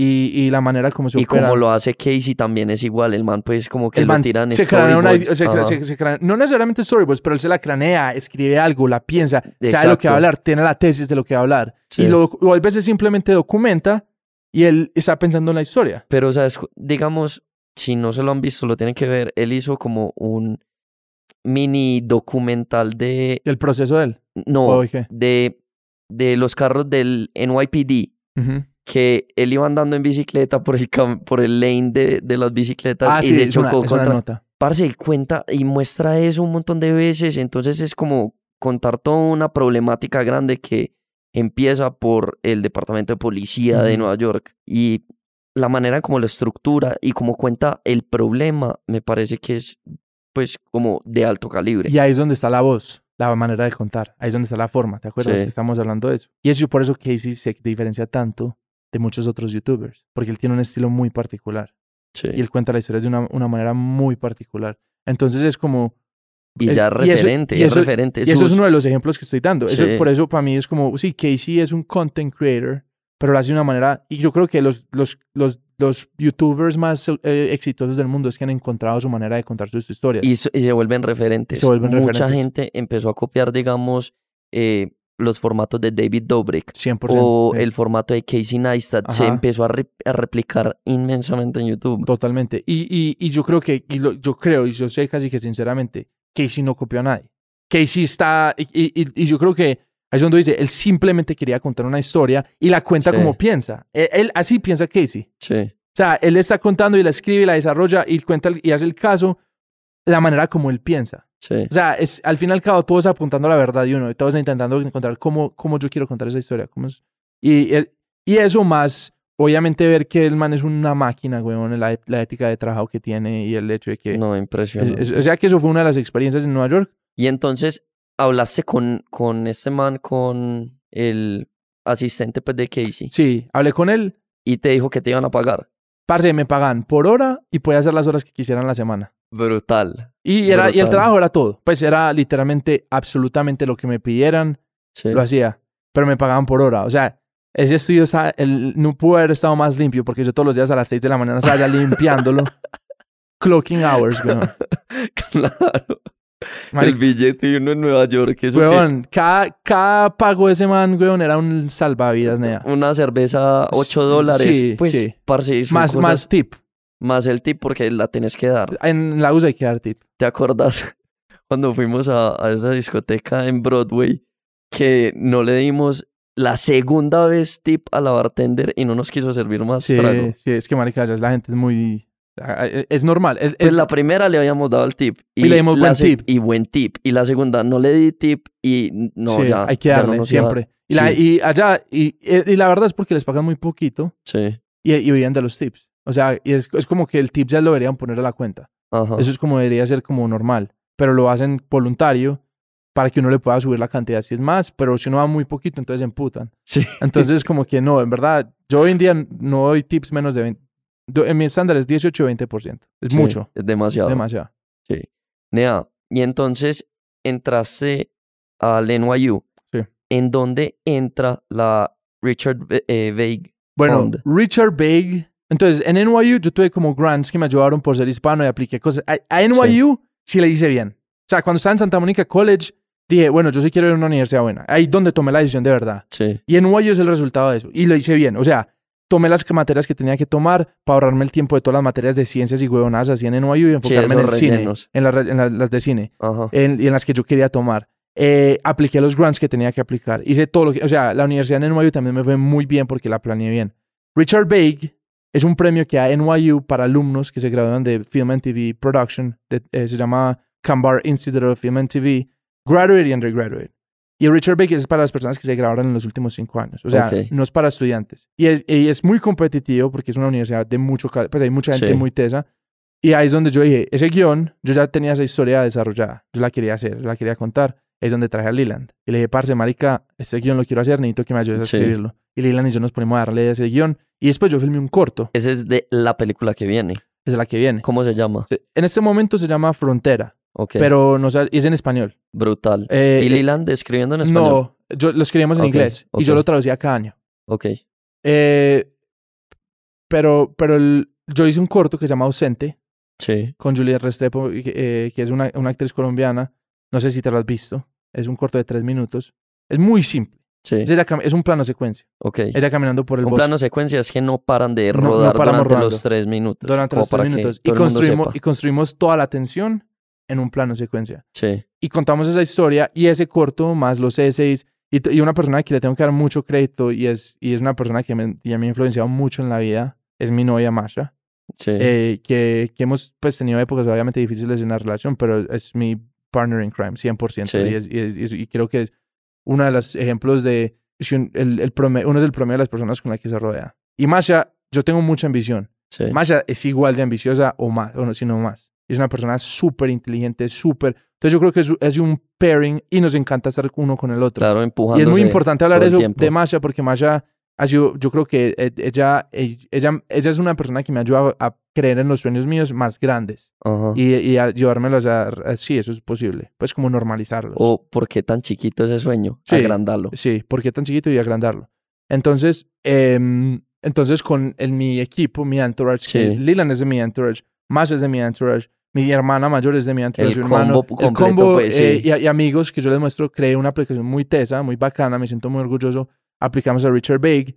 Después, eso fue en el 2000, yo apliqué en el 2017-18, eh, yo me gradué en el 2016, o sea, un año y medio, dos años después de haberme graduado a la universidad.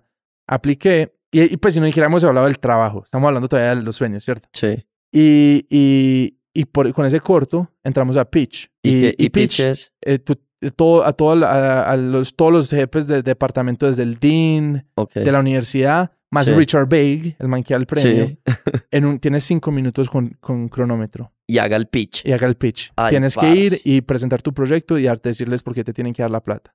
Masha y yo practicamos el pitch. Con las huevas aquí. Masha y yo practicamos ese pitch. Yo lo iba a hacer solo, pero después le digo, Masha, you're part of this. Pues tú eres parte de esto, vamos juntos. Y lo hicimos o juntos. Sea, executive producer. Pero, weón, sí, es executive producer.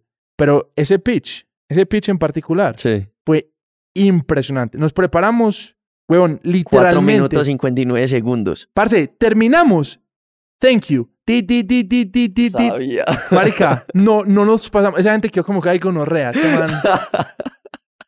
Salí. Yo estaba, ese día tenía que ir a Pensilvania a filmar un comercial de Comcast. Sí. Yo iba haciendo comerciales. Sí. A filmar un comercial de Comcast. Llegué al set. Estaba haciendo location scout, pre, pre, preparación para el, para el comercial, haciendo todo tan, tan, tan. Y me llaman tres horas después. Te lo ganaste. Parce, qué loco. ¿Y qué sentiste? Marica, yo... Pudiste responder. Es que es una de esas cosas, es, es el pase gol. Es una de esas cosas, ese tipo de cosas, ese tipo de cosas es la vida diciéndole a uno, marica, seguí empujando, weón. Sí. Seguí empujando. Es el fucking pase es gol. El pase, es el pase gol. Sí. Es, es, y no sin pares, no pares, no pares. Sigue con toda, weón. Y, y, y eso fue, obviamente significa mucho, porque es como, weón, yo soy de un community college en Los Ángeles. Estos manes todos entraron a la universidad, todos tenían SATs de los más altos, Sí. todos son hijos de gente con mucha más influencia, todos son gente de, de- pues, los, pues muy diferente, el es muy diferente a, Sí. a- y yo me lo gané. O sea, ahí es donde está el, el puto community college. Esa es la diferencia. Sí.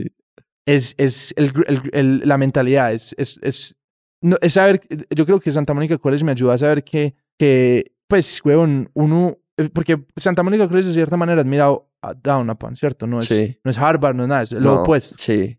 Entonces es como, no hay presión. Entonces voy a ir a comerme el mundo. Ajá.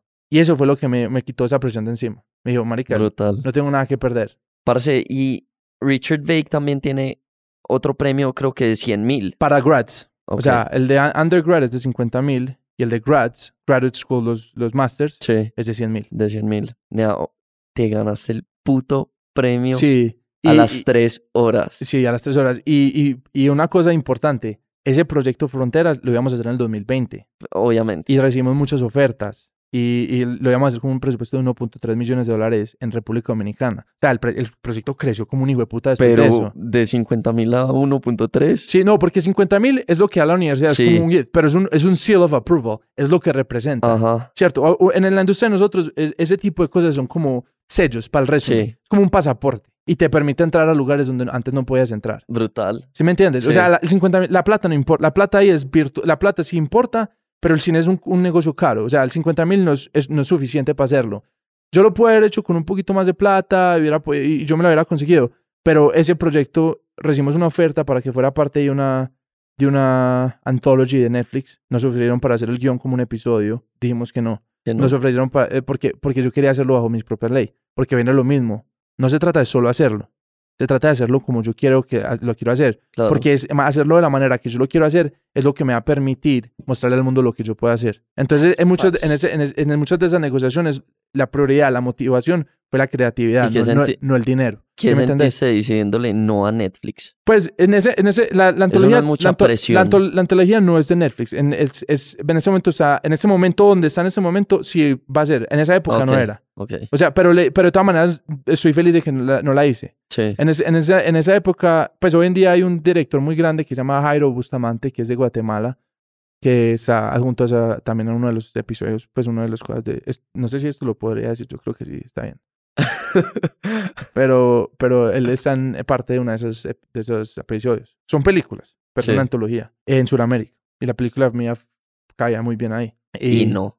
Pero, pero es porque la quise hacer, o mejor dicho, es porque mi- era, iba a ser mi primera película. Ya hoy en día yo creo, entonces, una cosa que está pasando en este momento, y pues ya esto va a estar anunciado al público cuando pase, bueno, Frontera, entonces ya lo de los dominicanos, ahí todavía están pendientes, no sé si lo va a hacer con ellos, los que la, la querían Sí. producir, pero ya tenemos un, pro- un coproductor canadiense muy duro que nos quiere ayudar a hacerla, y la mandamos un premio que se llama Frontiers, que es una, es un, es un, es- entran 10 películas del mundo que están en desarrollo y que hicieron como un mini corto o algo Ujú. y la van a convertir en... Es muy un perfil muy particular, la película Sí. de nosotros entra. Y es un... Se llama Frontiers. Y es del- un festival en Canadá, en Montreal, que se llama Fantasia el Festival de Cannes. Y, y lo que es es, uno entra con el proyecto y le hace pitch a las productoras más duras, Fox, Fox Searchlight, eh, A24, Neon Fi- Films, pues todas esas duras. Sí. Y uno tiene reuniones con uno Y, y- y ellos lo ponen uno en el cuarto para unirse con ellos. Sí. Acabamos de entrar a- a- hace dos días con Frontera. O sea, Frontera ya no es una película de 1.3, sino de 2 millones de dólares. Ay, O sea, eso, eso ya como cambia un poquito las cosas. Sí. Y yo ya tengo Unidentified Objects. O sea, todo de a poquito. Esto es una turbina. Y Sí. apenas, y apenas estamos empezando. Apenas estamos, eh, apenas estamos reversando en el avión. Ya vamos a despegar. Pero, pero es, es- esas cosas todo ayuda. Es otro, ese Frontiers es otro seal of approval. Sí, claro. Y ya lo que viene es Unidentified Objects. Hay que romperla. Entonces, y como otro la- seal of approval más. pues ya, hacerla es una De cosa. Hacerla es una, productores hacer- de- hacerla es una cosa. Hacerla es un, un, un, un accomplishment increíble. Sí. Pues hacerla, yo creo me siento demasiado orgulloso. Pero ya lo que, ya la manera como la vamos a vender, la estrategia detrás, cómo conseguimos los seals of approvals más grandes y prestigiosos que se le pueden poner a esta película. ¿Cuál es el realm de posibilidades para una película como esta? Y ese es el juego en el que estoy en este momento. Ah, un Oscarcito.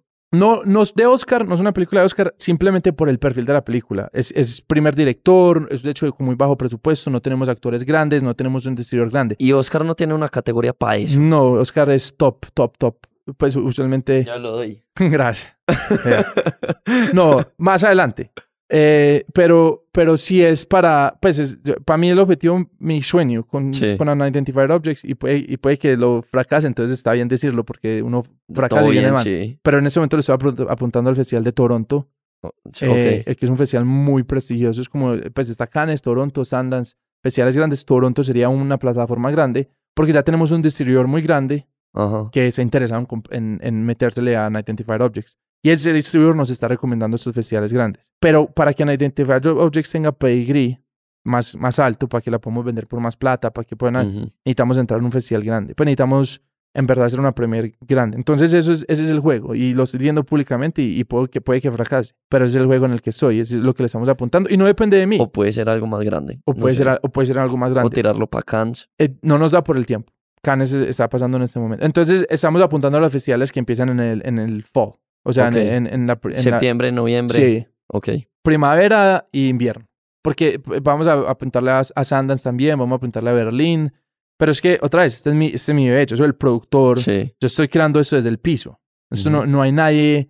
Pues yo, yo soy el, el que está capitaneando la nave y tomando las decisiones y yo tengo mi equipo, mi entourage. Tengo un productor muy crack que se llama Juan Jaimes, que me está ayudando. Colombiano lo conocí en Nueva York. Tengo, eh, pues, Masha, obviamente, Leland. Tengo un equipo Camo, que es el DP.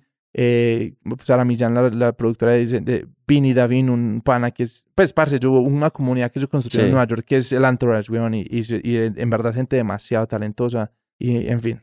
Mira, y entonces ahorita me estás contando que para financiar todo eso haces trabajo comercial. Has trabajado con Budweiser, con No, unas no. empresas súper grandes. eso es para vivir. Sí, Eso yo para, para yo pagar la renta y pagar mi vida. ok. Y entonces... Parce, yo, tuve ¿cómo- yo estoy demasiado de buenas. Primo, yo estoy muy de buenas. Porque yo salí de NYU, yo antes de salir de NYU, el, el, el- después del primer año de NYU, Sí, el productor de Casey me recomendó un man que estaba montando una productora. ok. Y me dijo, parce, este man le gusta hacer videos, hace esto, hace... Y yo empecé a trabajar con ese man porque podía hacer más plata. Ujú. Todavía está en la universidad. Están, me falta un año y pico. Entonces ya, chao, Casey. Sí, porque Casey me pagaba por hora y era muy chimba, pero no hay, no hay, no hay techo. Pues yo no Claro. puedo volverme Casey, ¿sí me entendés? Sí, Yo ya, ya era como que ya tienes las labores. De pronto uno puede crecer un poquito más. En esa época estaba creando BIM. sí. Me pude haber convertido en un empleado de BIM, pero yo no quiero trabajar para... Ese no es... sí, ahí es donde viene. Ajá. Las prior- uno es uno pone las prioridades en la mesa, es muy fácil tomar decisiones. Entonces, ese man que está montando la empresa se llama Harry eh, Markowitz, Harris Markowitz, judío de Nueva York, de familia de billete.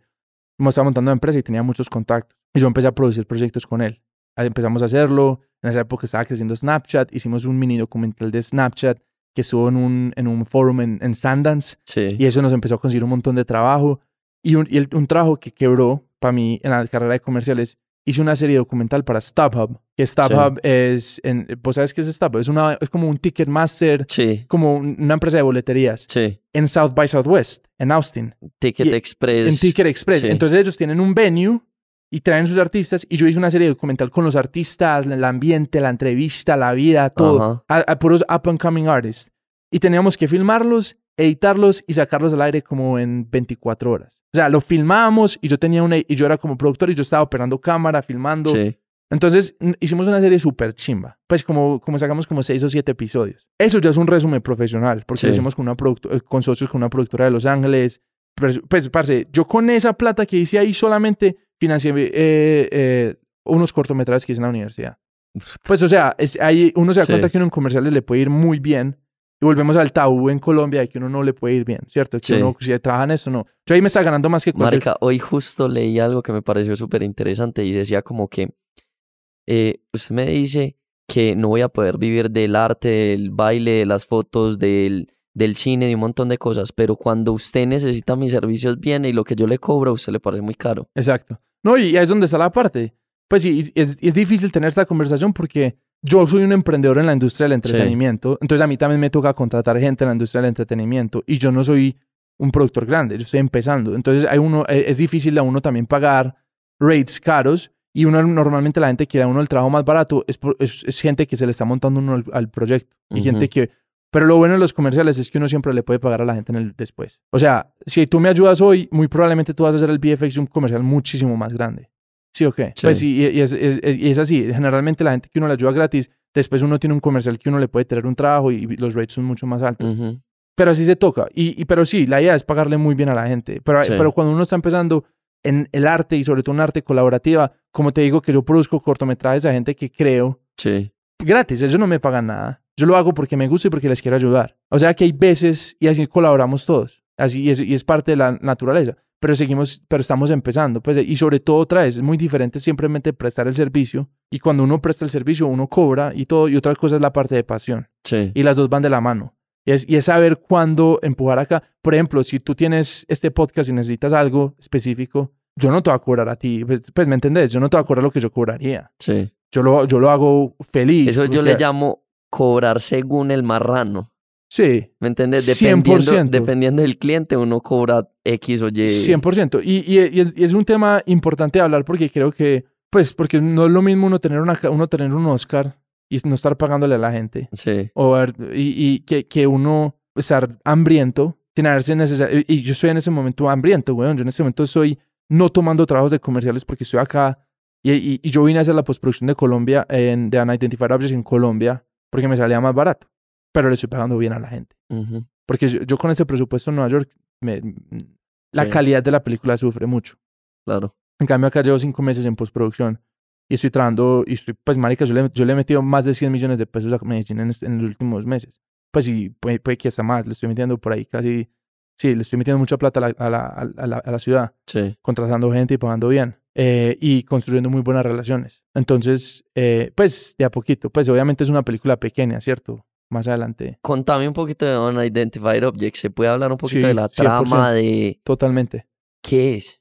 Parce, eh, se cayó Frontera, ¿cierto? En el 2020. En, marzo del 2020, Frontera oficialmente, parce, no lo vamos a poder hacer todavía. Hay que esperar, hay que... Sí, pandemia. Pandemia. Sí. Entonces yo me encuentro con Leland. Yo, yo ya no estaba... Entonces, perdón, después del trabajo de Casey, con, trabajo con esa productora, y después me cogió otra productora que se llama Vayner Productions, que es la productora de, Gary, Vaynerchuk. Y trabajé para Gary Vaynerchuk tres años. Ok.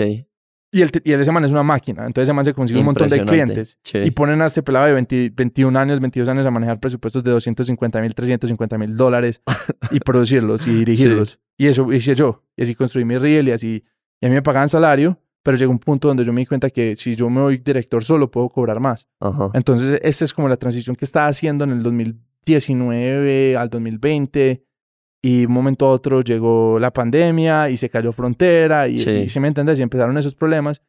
Unidentified Objects surgió de, parce, ¿cuánto llevamos hablando? Porque acá nos podemos quedar toda la noche. Pero arranqué. Listo, rápido. Unidentified Objects surgió de, pero yo no tengo afán, para que sepas. Sí, Listo. dale. eh, Leland y yo eh, yo, yo escribí un corto, yo lo escribí. Y después se lo mostró a Leland y le gustó mucho y lo, lo estamos reescribiendo. Se llamaba Personal Space. Y era de, un, de una persona en la pandemia en Nueva York, en un apartamento, que se encogía y se volvía gigante con su cambio de temperamento porque no podía salir del apartamento. Entonces era la, manera de reflexionar las emociones. Y era que una chimba. Muy bacano el guion. Y hice concept arts, hice storyboards, hice un montón de cosas porque tenía el tiempo. Porque todo en la industria de nosotros, en la industria de nosotros llegó a cero. Claro, pues y sobre todo y Nueva York, y Nueva York que cerró, pero del todo. O sea, se escuchaba eco, weón, en la calle. Sí. Una ciudad como Nueva York. Entonces, em, resulta que... Espérate que me están llamando. Voy a, voy a poner... En fin, resulta que, Nueva- que, que lo escribí y lo voy a producir. Y yo tenía... Póngale que yo le iba a meter 12 mil dólares, 13 mil dólares de mi plata. Sí. Y un productor amigo mío me dijo, parce, yo te pongo otros 12 mil, 13 mil dólares. Y Leland me dijo, parce, yo te pongo un poquito de plata. Y de un momento a otro pongo un cortometraje, tenía como 40 mil dólares, porque era muy ambicioso, Sí. era muy ambicioso y lo queríamos hacer bien. Pues queríamos, queríamos hacerlo de, de Oscar. Sí. Eso sí era como, marica, hagamos un corto de un nivel, porque tenemos el tiempo Sí. y lo íbamos a hacer bien. De pronto, y llegó un pana mío con, eh, que es Camo, que es un cinematógrafo muy crack, que era- lo iba a filmar.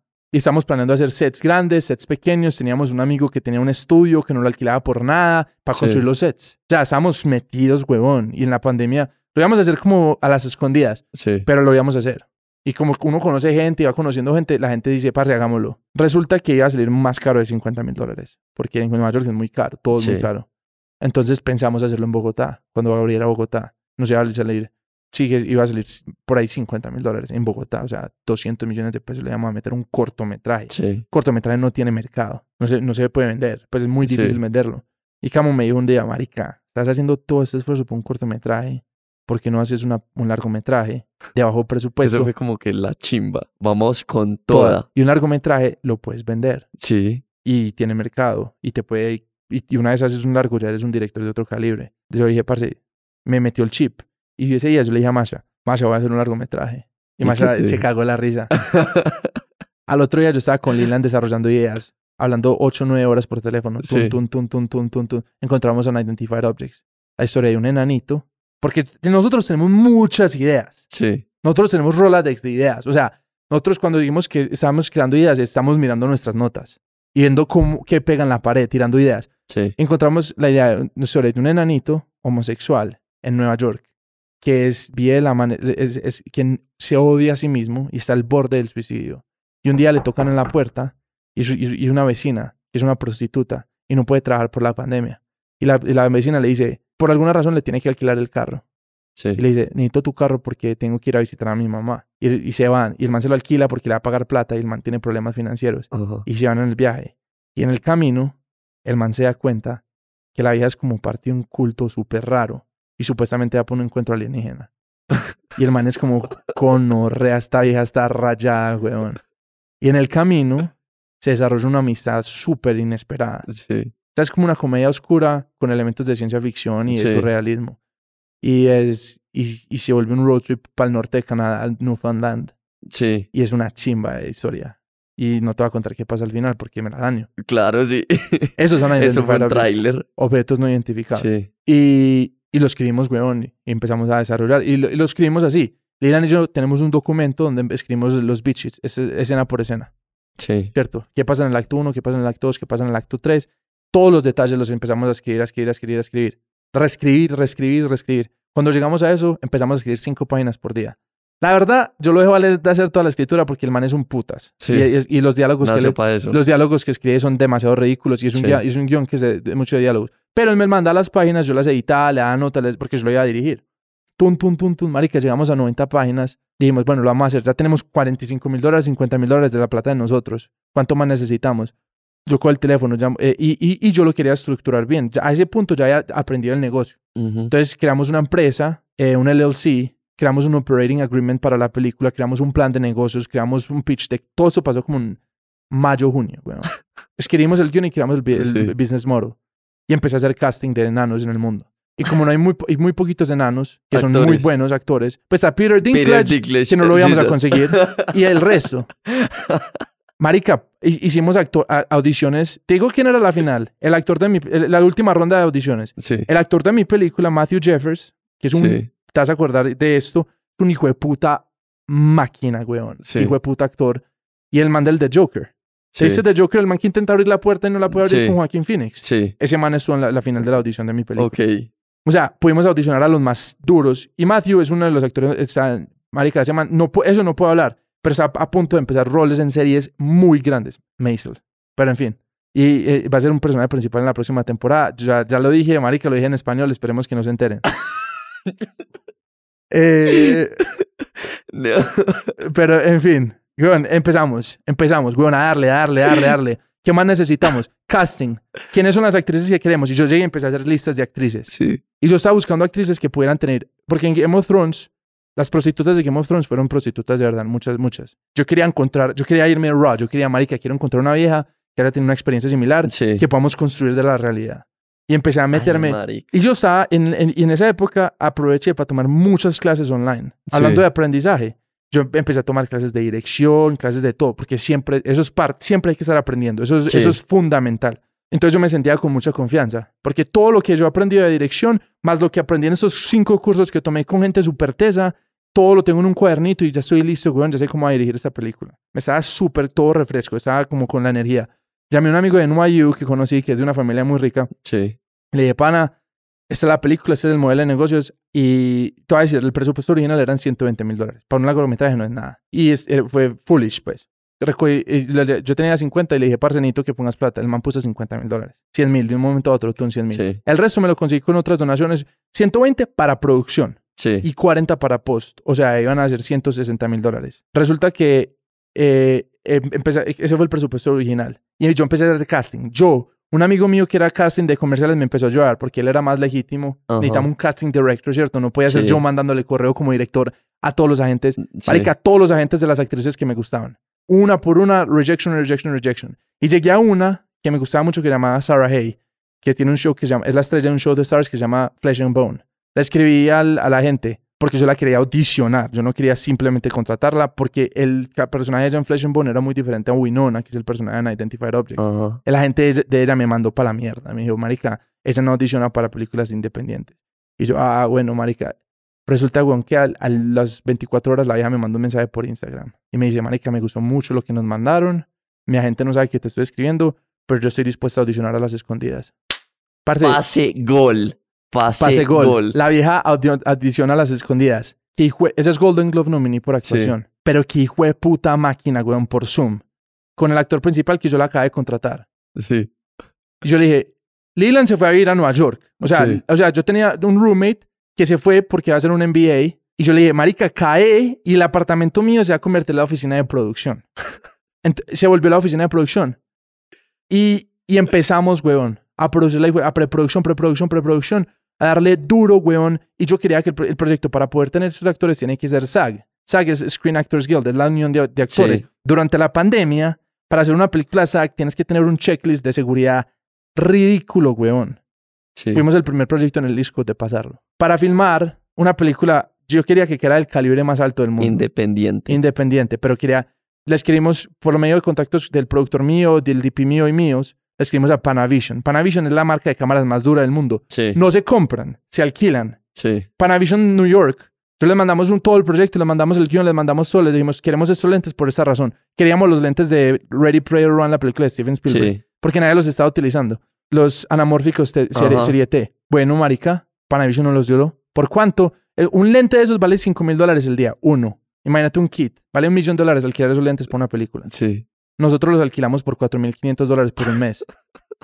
o sea, empezamos a agregarle valor. Empezamos a agregarle valor. Empezamos a negociar. Eso se llama emprender. Marica, sin miedo, weón. A la yugular. Con todo lo que teníamos Sí. los días más largos y más cortos de la vida, porque uno empezaba el día a las 6 de la mañana, terminaba el día a las 2 de la mañana, se repeat. Pero, marica, eran los días más... Yo nunca me sentí tan vivo en mi vida. Era feliz, weón. Era produciendo mi película. Y empezaba a llegar la gente todas las mañanas a, a sentarse en mi sala, en el cuarto de mi roommate, a trabajar desde ahí. Asistente de producción, la persona de, de- de vestuario, el, el DP, el, el, el GNE, hacer las reuniones de producción. En mi apartamento, un momento a otro eran 15 personas. Y teníamos, como éramos SAG, había que hacer exámenes de, de COVID cada dos días. Ay, parce. Entonces, de un momento a otro, yo dije, marica, este barco no para, weón. Sí. No le metimos, ya no le metimos. Y, y, y yo estaba terminando de llegar a los 120 de production. En verdad, en verdad, el man que me iba a dar 50 mil dólares me dio 35 primero, no me había llegado allá. Entonces, entonces ahí es donde empecé a conseguir inversionistas, gente que me quiere, gente que conocí. Y empezamos a llegar. Un momento, yo le pude llegar antes de empezar la producción a los 160. Ok.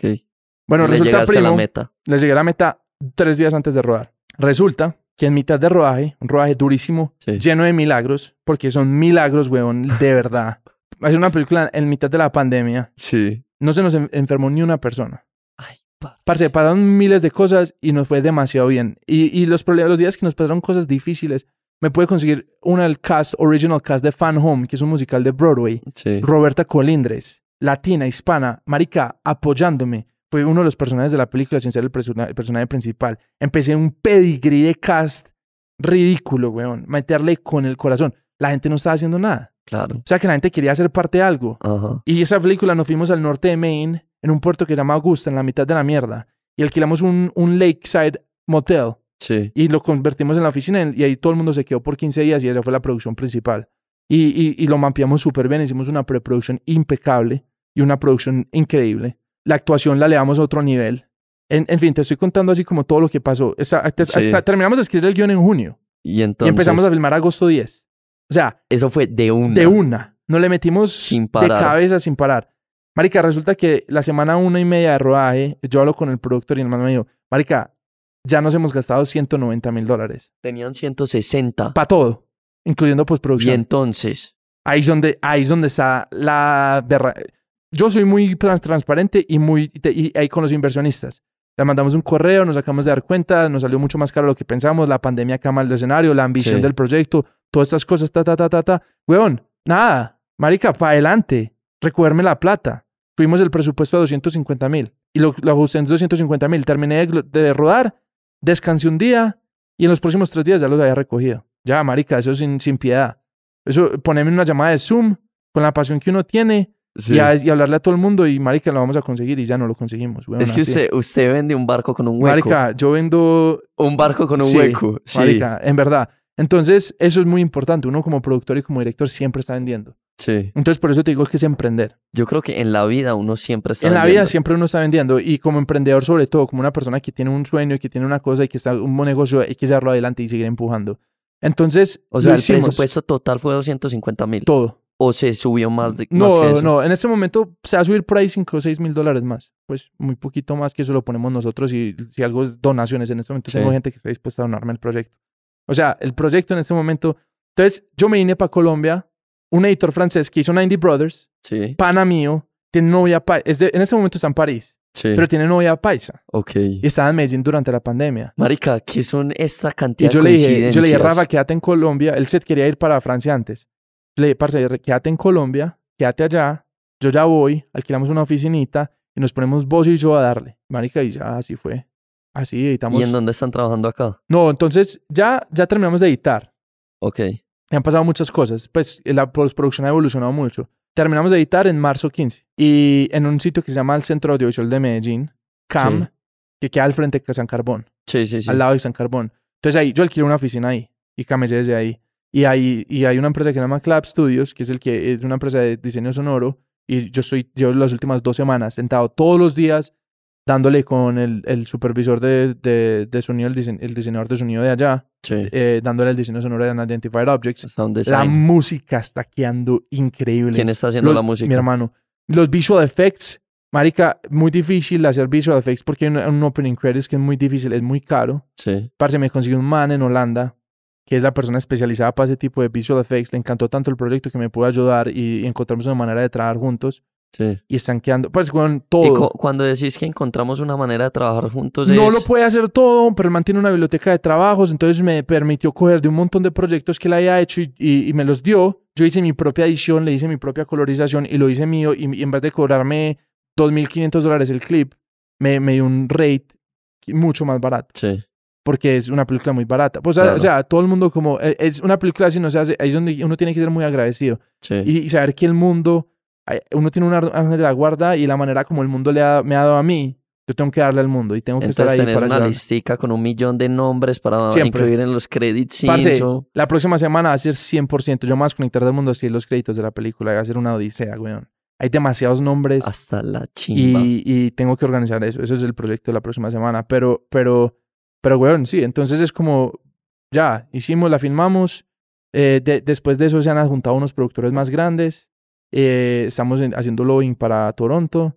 Estamos, pues si no entramos a Toronto hay otros festivales, ¿cierto? Sí. Es, es no, no darle el permiso de, de tener éxito uno mismo a otra persona. Ajá. Depende de uno mismo, punto. Eso es lo más importante. No como que, ay, yo voy a fracasar porque no entré a Toronto. No. Sundance Institute. Sundance sí. Institute sacó un, un case study de una película que se llama Columbus. Marica, yo hablo demasiado. No, no importa, hágale. Bueno, Sun- Sundance Institute sacó un- una película que se llama Columbus, que es una Sí. película que salió en el 2018. Hicieron self-distribution y tienen y, y con la el Sundance Institute les dio un grant para que hicieran self-distribution con la condición de que todo era transparente. Y la película se volvió profitable. O sea, con ese tipo de información afuera Sí. en el mundo gratis. Uno Sabiendo porque lo no que- puede.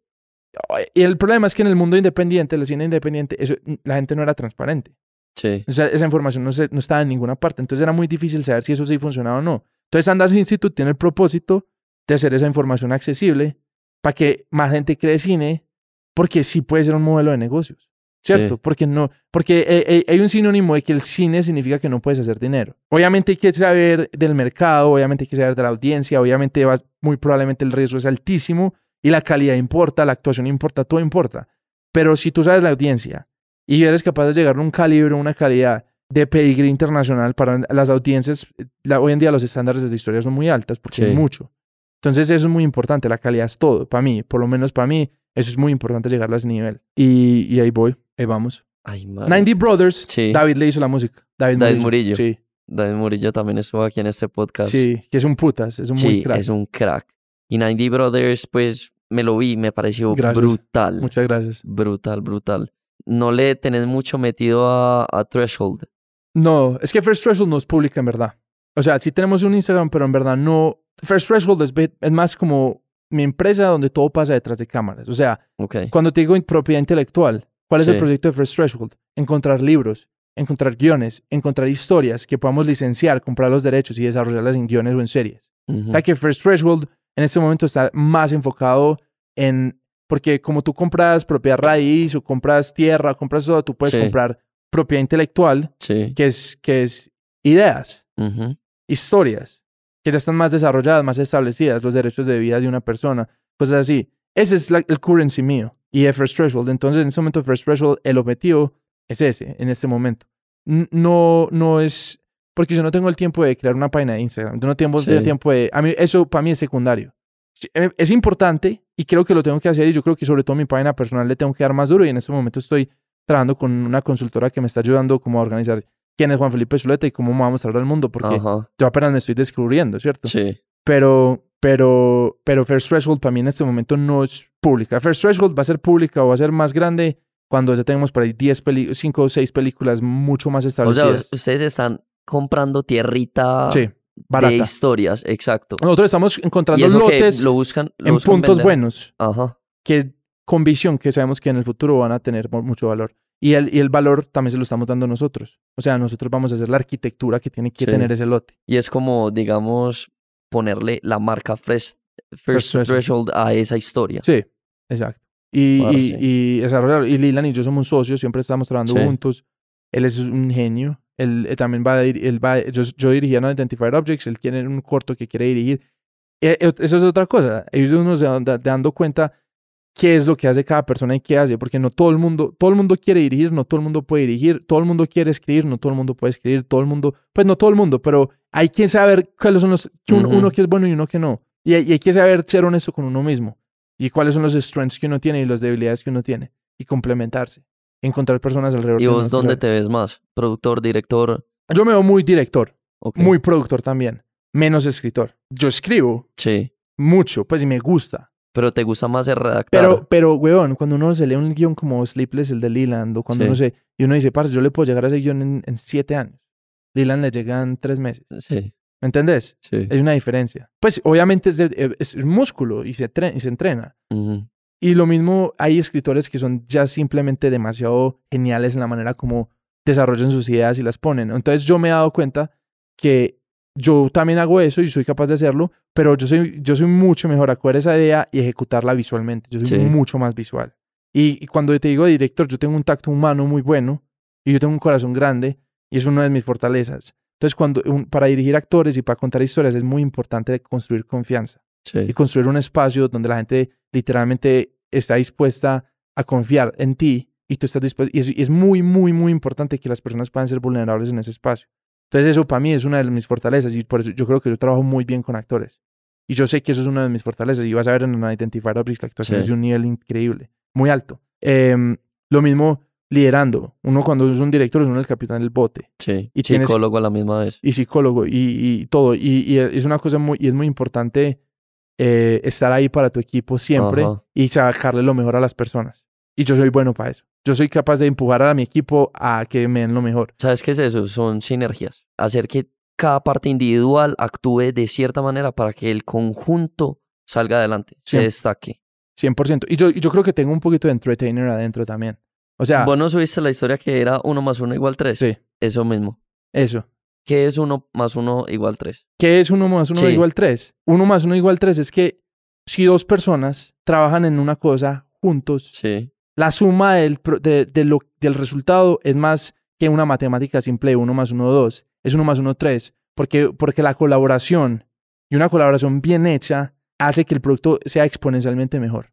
Total, porque identificas las falencias del otro y las puedes suplementar y viceversa, la otra persona como que identifica las falencias suyas. 100%. Marica, brutal, brutal. Nea, Frontera. Frontera. ¿Qué hay para Frontera?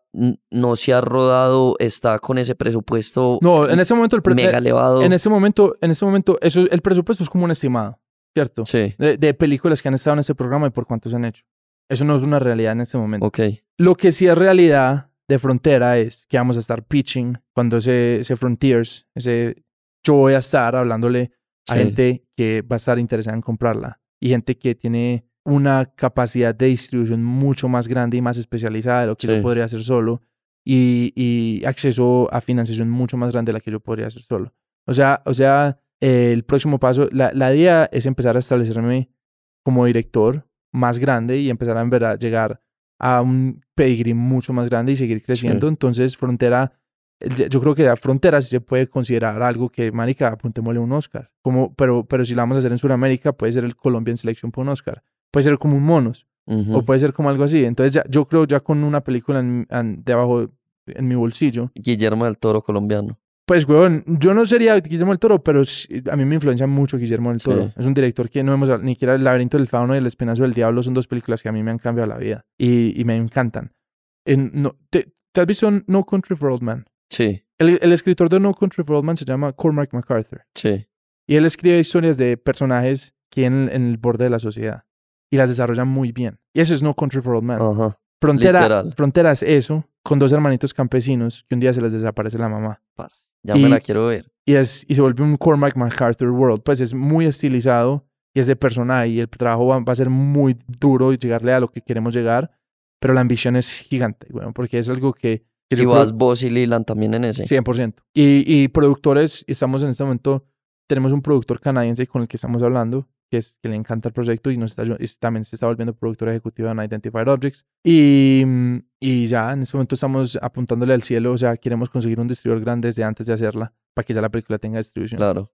Eh, y, pues entonces es como ahí donde uno tiene que empezar a jugar el juego de confianza en uno mismo y darle confianza al, mundo de que uno sí es suficientemente bueno y creérsela a uno mismo para que la gente se la crea también. Pero también estoy viendo que todo esto se mueve mucho por pasiones. 100%. Pues son passion projects para muchas personas. Pero sí, pero en este momento cuando uno empieza a entrar en presupuestos más grandes también es un negocio. Claro. Y entonces ahí es donde también hay que tener pruebas de, de, de poder, de, poder decirle no a la plata y veces sí. por priorizar lo que uno cree que es lo más importante. Ahora, no van de la mano, ¿cierto? muchos directores gigantes o de todos los niveles hacen passion projects y son, les va muy bien. O sea, es, es, como encontrar ese balance. Es encontrar a alguien que crea en tu visión. Nea, ¿qué hay en el futuro de Juan Felipe Zuleta? El futuro de Juan Felipe Zuleta va a ser una serie de HBO de episodio 5 millones de 6 millones de dólares por episodio. por episodio. Pues marica, el futuro es yo lo veo muy prometedor, con muchas ganas, con mucha pasión y creo que pues bueno, las oportunidades que el mundo me ha dado y los pase goles que me ha dado, sí. me ha puesto en una posición de responsabilidad. Espérese, era, la va a poner uno para chilena. Sí, güey, esa es la idea. Entonces, entonces es seguir empujando, seguir en ese momento es dando Unidentified Objects tiene que quedar distribuida y abrirle las puertas a todos los que trabajaron en Unidentified Objects de la mejor manera. Otro stamp más. Y estar en todas partes. O sea, poder tener teatro limitado o teatro en Estados Unidos poder estar en, vender en diferentes territorios muy globalmente. Es una película que va a tener un poquito de estilo muy europeo. Sí. ¿Tú te has visto- ¿Vos conoces a David Lynch? sí. ¿Te has visto eh, eh, la, la serie del Twin Peaks? O, o Blue Velvet. No. Bueno, él tiene unas películas muy raras. Sí. Las menos raras de él, pero todavía con elementos surreales, ese es Unidentified Objects. Es un poquito, nosotros lo llamamos Lynchian Dark Comedy, em, pero, es, pero tiene como misterio, tiene thriller, tiene un poquito de todo. Em, y, ¿qué más? No, weón, en este momento tenemos un- unos guiones que estamos desarrollando en inglés que ya estamos pensando en presupuestos, porque acuérdate, tú terminas una película y tú tienes que tener otros guiones para hacer. No Sí. solamente, este es solamente un stepping stone. Tú estás construyendo tu propia escalera. Entonces, yo, yo en este momento estoy haciendo un guion. Este, Frontera de uno o dos, uno o dos, porque es O en sea, no español. has terminado una y ya estás pensando en las En- dos, tres sí, que vienen. 100%. Y estoy escribiendo uno en ese momento con Leland que se llama Conduit. Sí. Que no te puedo contar nada de ese proyecto porque ese es muy confidencial, porque es una idea muy bacana. Ok. Pero, es- y- pero es una, eso- estamos, estamos hablando de un proyecto de 15, 20 millones de dólares. O sea, ese es el próximo objetivo. Eso es, Juan Felipe hoy tiene 26 años, Juan Felipe a los 30, 31, o si Dios quiere antes, está haciendo Conduit. O sea, yo, yo me estoy viendo... eh, Juanfe, vos le mandaste este guion a todo el mundo. ¿Cómo haces para proteger ese bebé? Entonces, lo bueno de Estados Unidos es que, pues y acá en Colombia también existe. Hay, y no se lo manda a todo el mundo. Eh, NDAs, uno, te protege. Sí. Dos, lo registras. O sea, ese guion está registrado por WGA, que es eh, Writers Guild of America, que tiene Sí. una, una cosa que protege los, los derechos, entonces los canean. Y esas ideas que están ahí están registradas bajo tu nombre. Ok. Y es, originalmente fue registrado bajo el nombre de Leland y mío, como escritores. Y, y ya los derechos de ese guion los compró la empresa de Unidentified Objects. Entonces Ujú. hicimos una, una transferencia legal de los derechos de, de actor. Y está registrado en el Congreso de Estados Unidos. Ok. O sea, hay protección gubernamental, hay protección por medio de guilds y a las personas que se los mandas, pues a menos de que sea tu hermano o una, una- un primo, una persona muy cercana que tú sabes que no te va, no lo va a hacer leak o no, eh, se mandan DA y la gente normalmente firma. Non-disclosure agreement. Non-disclosure agreement, que es básicamente un contrato que ellos firman que, Sí, que no y- puedes hablar y, del y tema. usualmente, pues hablar no, no está tan mal. Es más que todo como or- o mo- mo- mostrarlo como el mundo. Hay que protegerlo. Eso hay que tener mucha deli- deli- Sí. delicadeza. Y obviamente las empresas más grandes tienen unos, unos contratos mucho más desarrollados y unas protecciones más desarrolladas. Acá hacemos lo que podemos con lo que tenemos. Ajá. Pero también, pues, es una película de 250 mil dólares. Bueno, eso, no es- eso, es, eso es el catering de una semana de, de una película de James Bond. Pues, marica. Pues eso es como... Eso, Eso es lo que se gastan en pizzas. Sí, exacto. O sea, o sea, el presupuesto no es tan grande. Sí. Nea, si pudieras viajar a cualquier parte del mundo, ya, en este instante, ¿a dónde irías? ¿A dónde visitarías? Qué pregunta más difícil, weón.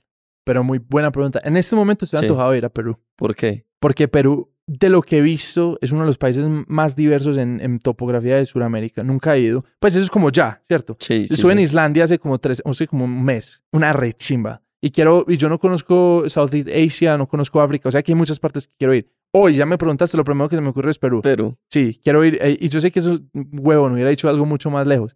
Pero Perú tiene unas cosas increíbles, weón. Y, y en estos días estuve con un man que montó un Perú en bicicleta y me dijo que es el país más bonito de Sudamérica. Tiene unas cosas surreales. Pues desde, los desde los Andes, el Machu Picchu, hasta las costas, hasta los desiertos. Y, y, y, y yo creo que como realizador, como, como director latinoamericano, creo que es demasiado importante conocer bien Latinoamérica. Y entonces, y Perú es como una de esas cosas que en este momento me está trayendo un poquito más. Tú le- si te quedaras sin ver los colores, excepto uno, Mm. ¿qué color seguirías viendo el resto de tu vida? Parce, que son estas preguntas tan difíciles, weón. Está peor que el. Sí, weón. No. Parce, muy difícil. Yo creo que, yo creo que los azules, Ok. de- vería los azules porque yo creo que todo tiene un poquito de azul. Sí. El cielo, el mar, eh, que por lo menos veo El verde de la naturaleza tiene azul. el verde, la, ma- vería, vería la naturaleza. El verde de la naturaleza tiene azul. Muchos de los anima, muchos Sí. animales. Bueno, no muchos tienen azules, pero, pero sí, yo creo que azul es una- un color que está en todas partes y creo que es una- un color que me encanta. Ok. Me gusta porque es azule. Menos chiste de papá. Estoy improvisado ahí.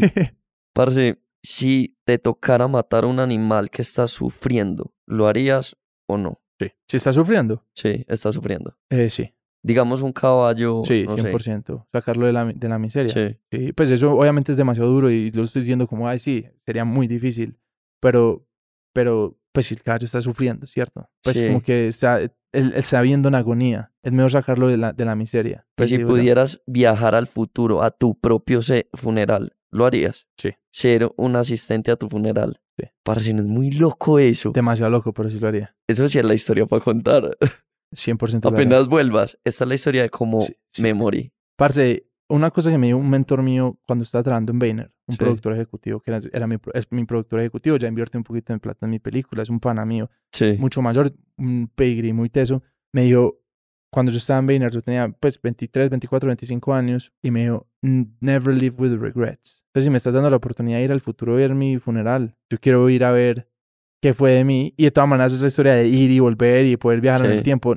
Si yo tengo la oportunidad de viajar en el tiempo, y lo hago, 100%. Sí. Sí, no, no, Nea, no me arrepentiría. ¿Sabes qué? Ese es mi mayor miedo en esta vida. Ir al funeral. No, arrepentirme. Sí. ¿Cuál es tu mayor miedo? Parce, yo creo que está muy, es muy similar. Yo creo que el, el, el, el miedo más grande que yo tengo es no haber vivido la vida al 100%.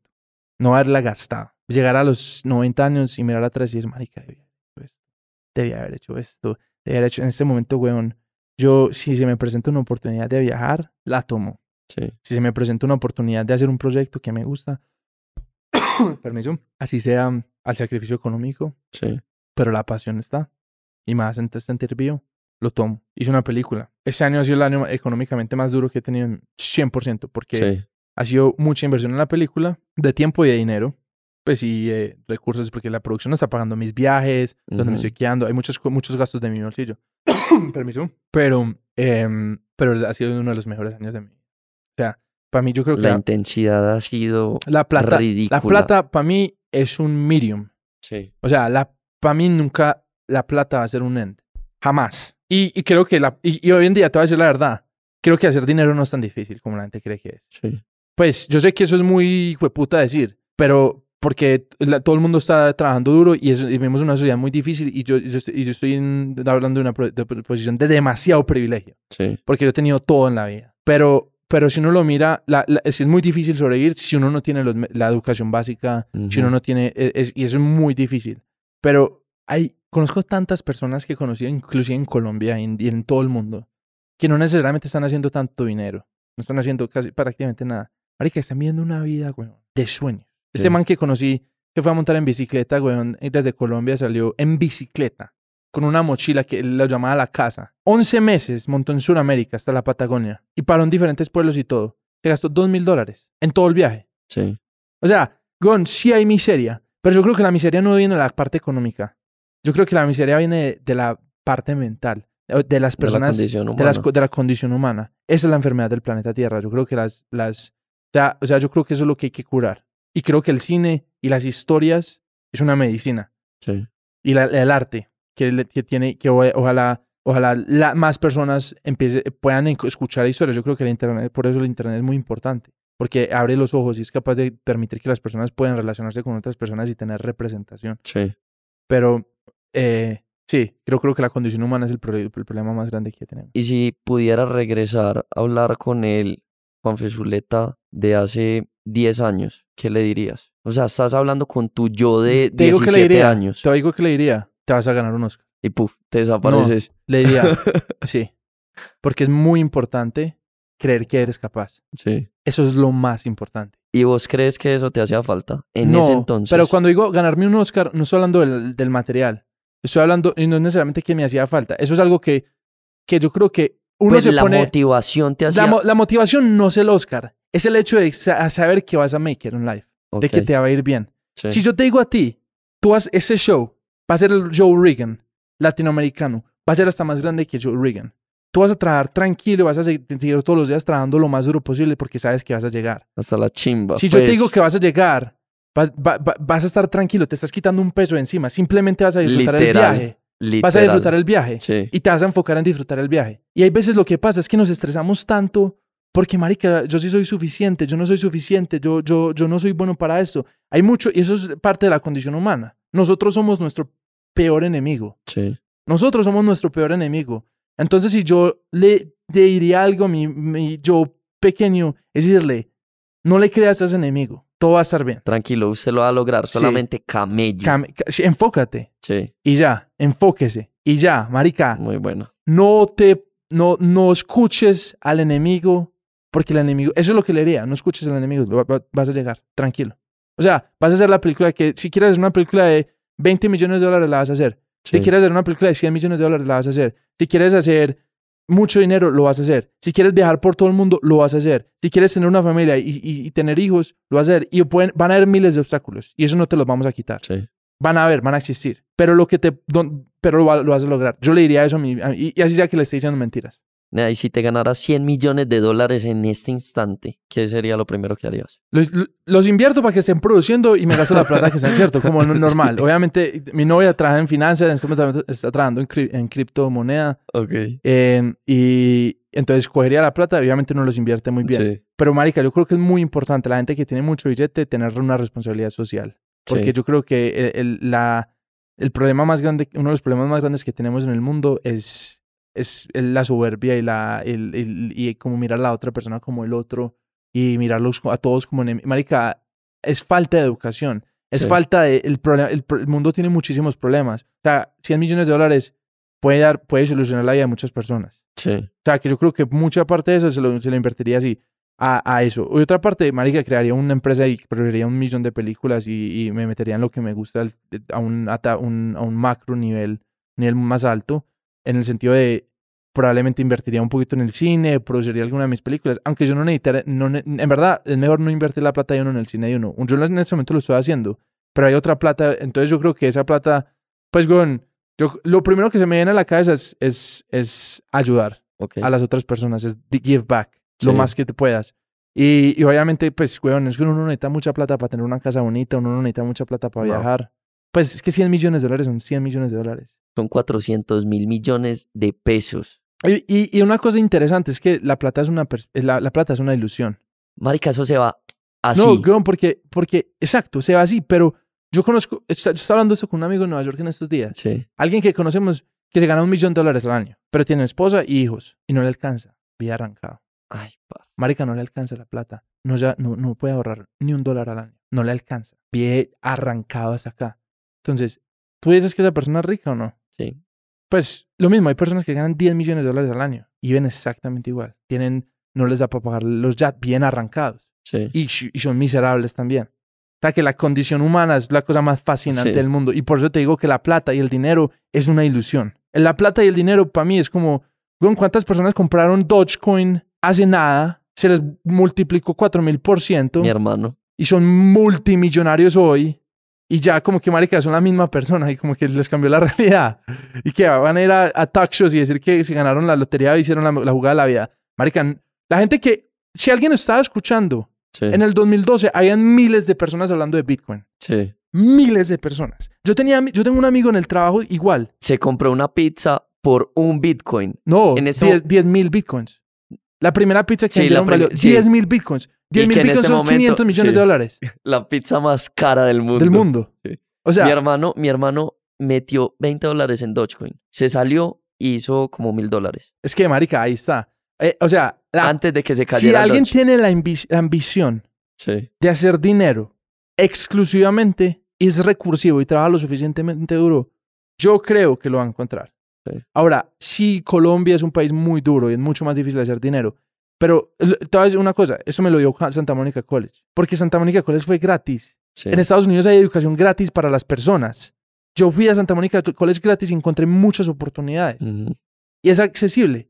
El problema no es eso, el problema es la condición humana. El problema es la, ese niño cuando tenía, las personas que tenían cuando uno, dos, tres, cuatro años, cinco años, que la formación de la vida y no tuvieron a alguien que les, diera un libro, no tenían a alguien que les daba amor, no tenían a alguien que les diera, que, que les enseñara valores.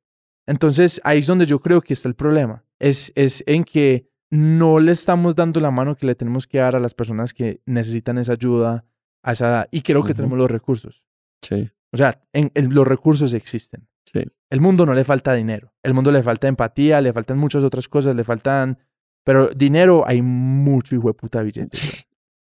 Pues la... Es verdad. Juanfe, parce, me encanta eso del pase gol. Pues de verdad me lo llevo grabado, tatuado en la cabeza. Porque sí, Y como te dije, cada vez, cada episodio que pasa, me doy más cuenta de eso, de que es solamente trabaje. Usted la vida le va a poner las cositas en orden para que usted meta ese golazo de chilena, sin arquero. 100%. ¿Me entiendes? Como que las cosas se dan. Y lo resaltó mucho porque, o sea, fue una cadena de cosas que te pasó, que te ha hecho el Juan Felipe Zuleta que tenemos hoy sentado en Parchando, ¿me entendés? 100%. Entonces, Nea, mil gracias por venir, de verdad. Mis mayores deseos de mucho más éxito, de muchas más conciencias espectaculares en la vida, porque te las mereces. es un tipazo. Nea, gracias, gracias por venir, por contarnos esta historia, por ayudarnos a creer un poquito más. Y espero pues tener otro episodio en temporadas futuras hablándome de, del episodio que vas a sacar de 5 millones de dólares. los vamos a tener. Y vamos a seguir. Sí. Y vamos a seguir. Eh, primo, muchas gracias, huevón, por invitarme. Un honor, huevón. Qué chimba estar acá, qué chimba ser parte de tu sueño también. Eh, en verdad, lo que te pueda, con lo que te pueda ayudar. Eh, y, y, me siento, marica, pues no, no, no, no, ni quiero ayudar, es un hijo puto honor estar acá. Pues marica, yo me siento, yo nunca he estado en un podcast, weón, yo me siento importante, nena. Gracias por hacerme. Es que sos, el próximo Guillermo del Toro colombiano. Gracias por hacerme sentir acá y, y acá estamos todos, weón, para colaborar y seguir creciendo juntos. Todos, pues, weón, es, es la otra parte, es como la condición humana, es lo que se nos mete en el camino, porque, porque hay suficiente para todos. O sea, o sea, Vos puedes tener tu Joe Rogan podcast y yo puedo ser el director de cine y los otros directores de cines colombianos pueden ser lo que quieran ser. Y no nos tenemos que parar en los oídos de la otra persona. Todos podemos, hay para todos. El mundo es abundante. El mundo, el mundo, mira, estamos en un planeta que ha crecido y ha creado ecosistemas y sigue creciendo y sigue sobreviviendo y encontrando la manera de existir. La naturaleza que salió de la nada. O sea, o sea que somos parte de esa naturaleza y la tenemos por dentro. Entonces, parce, mil gracias por, por, por invitarme. Y, y nos tenemos que ir más seguido, weón. Sí, total, total. Ey, ya saben, pues, pueden seguir a, a Juanfe en Instagram como arroba Zuleta, en First Threshold, que no, todavía no tienen nada, pero vayan, sígalo porque lo que se viene yo sé que va a estar fuego. Eh, parce, ¿algo más que quieras agregar? ¿Promocionar? Parce, eh, estén atentos a Unidentified Objects. Sí. Eh, va a ser muy importante. Ya me la quiero ver. Muy chimba. Eh, o sea, Estén atentos. No va a salir al público en teatros todavía porque falta toda la parte de festivales y eso. Sí. Pero tengan un ojo en la mira y yo creo que va a estar en todas partes. Vamos a estar hablando de eso en muchas partes. Cuando salga, le vamos a meter mucho de la parte de, promoción y cosas así eventualmente. Entonces, estén atentos y, y, yo soy un ser humano como todos y por favor escríbanme si alguien quiere hablar de algo. Yo, yo le ayudo a muchas personas jóvenes que quieren hacer cine. siempre estoy ahí. Pues, marica, en verdad sin pena, eh, yo creo que todos estamos juntos. Entonces, eh, lo mismo que yo he encontrado mentores gigantes que me han dado consejos y me están ayudando y me han ayudado con proyectos, que eso es otro tema, pero estoy acá. Pues y, y, creo que eh, sí, muchas gracias y gracias por escuchar la historia. Bueno, parce, ya saben pues que estamos en Instagram como arroba parchando podcast para que nos sigan. Recuerden que estos episodios salen en video los miércoles en YouTube para que vayan y se suscriban y leen muchísimos likes a todos esos videos porque están brutales, porque los invitados se lo merecen. Y nada, mil gracias por escucharnos. Chao. Chao, gracias.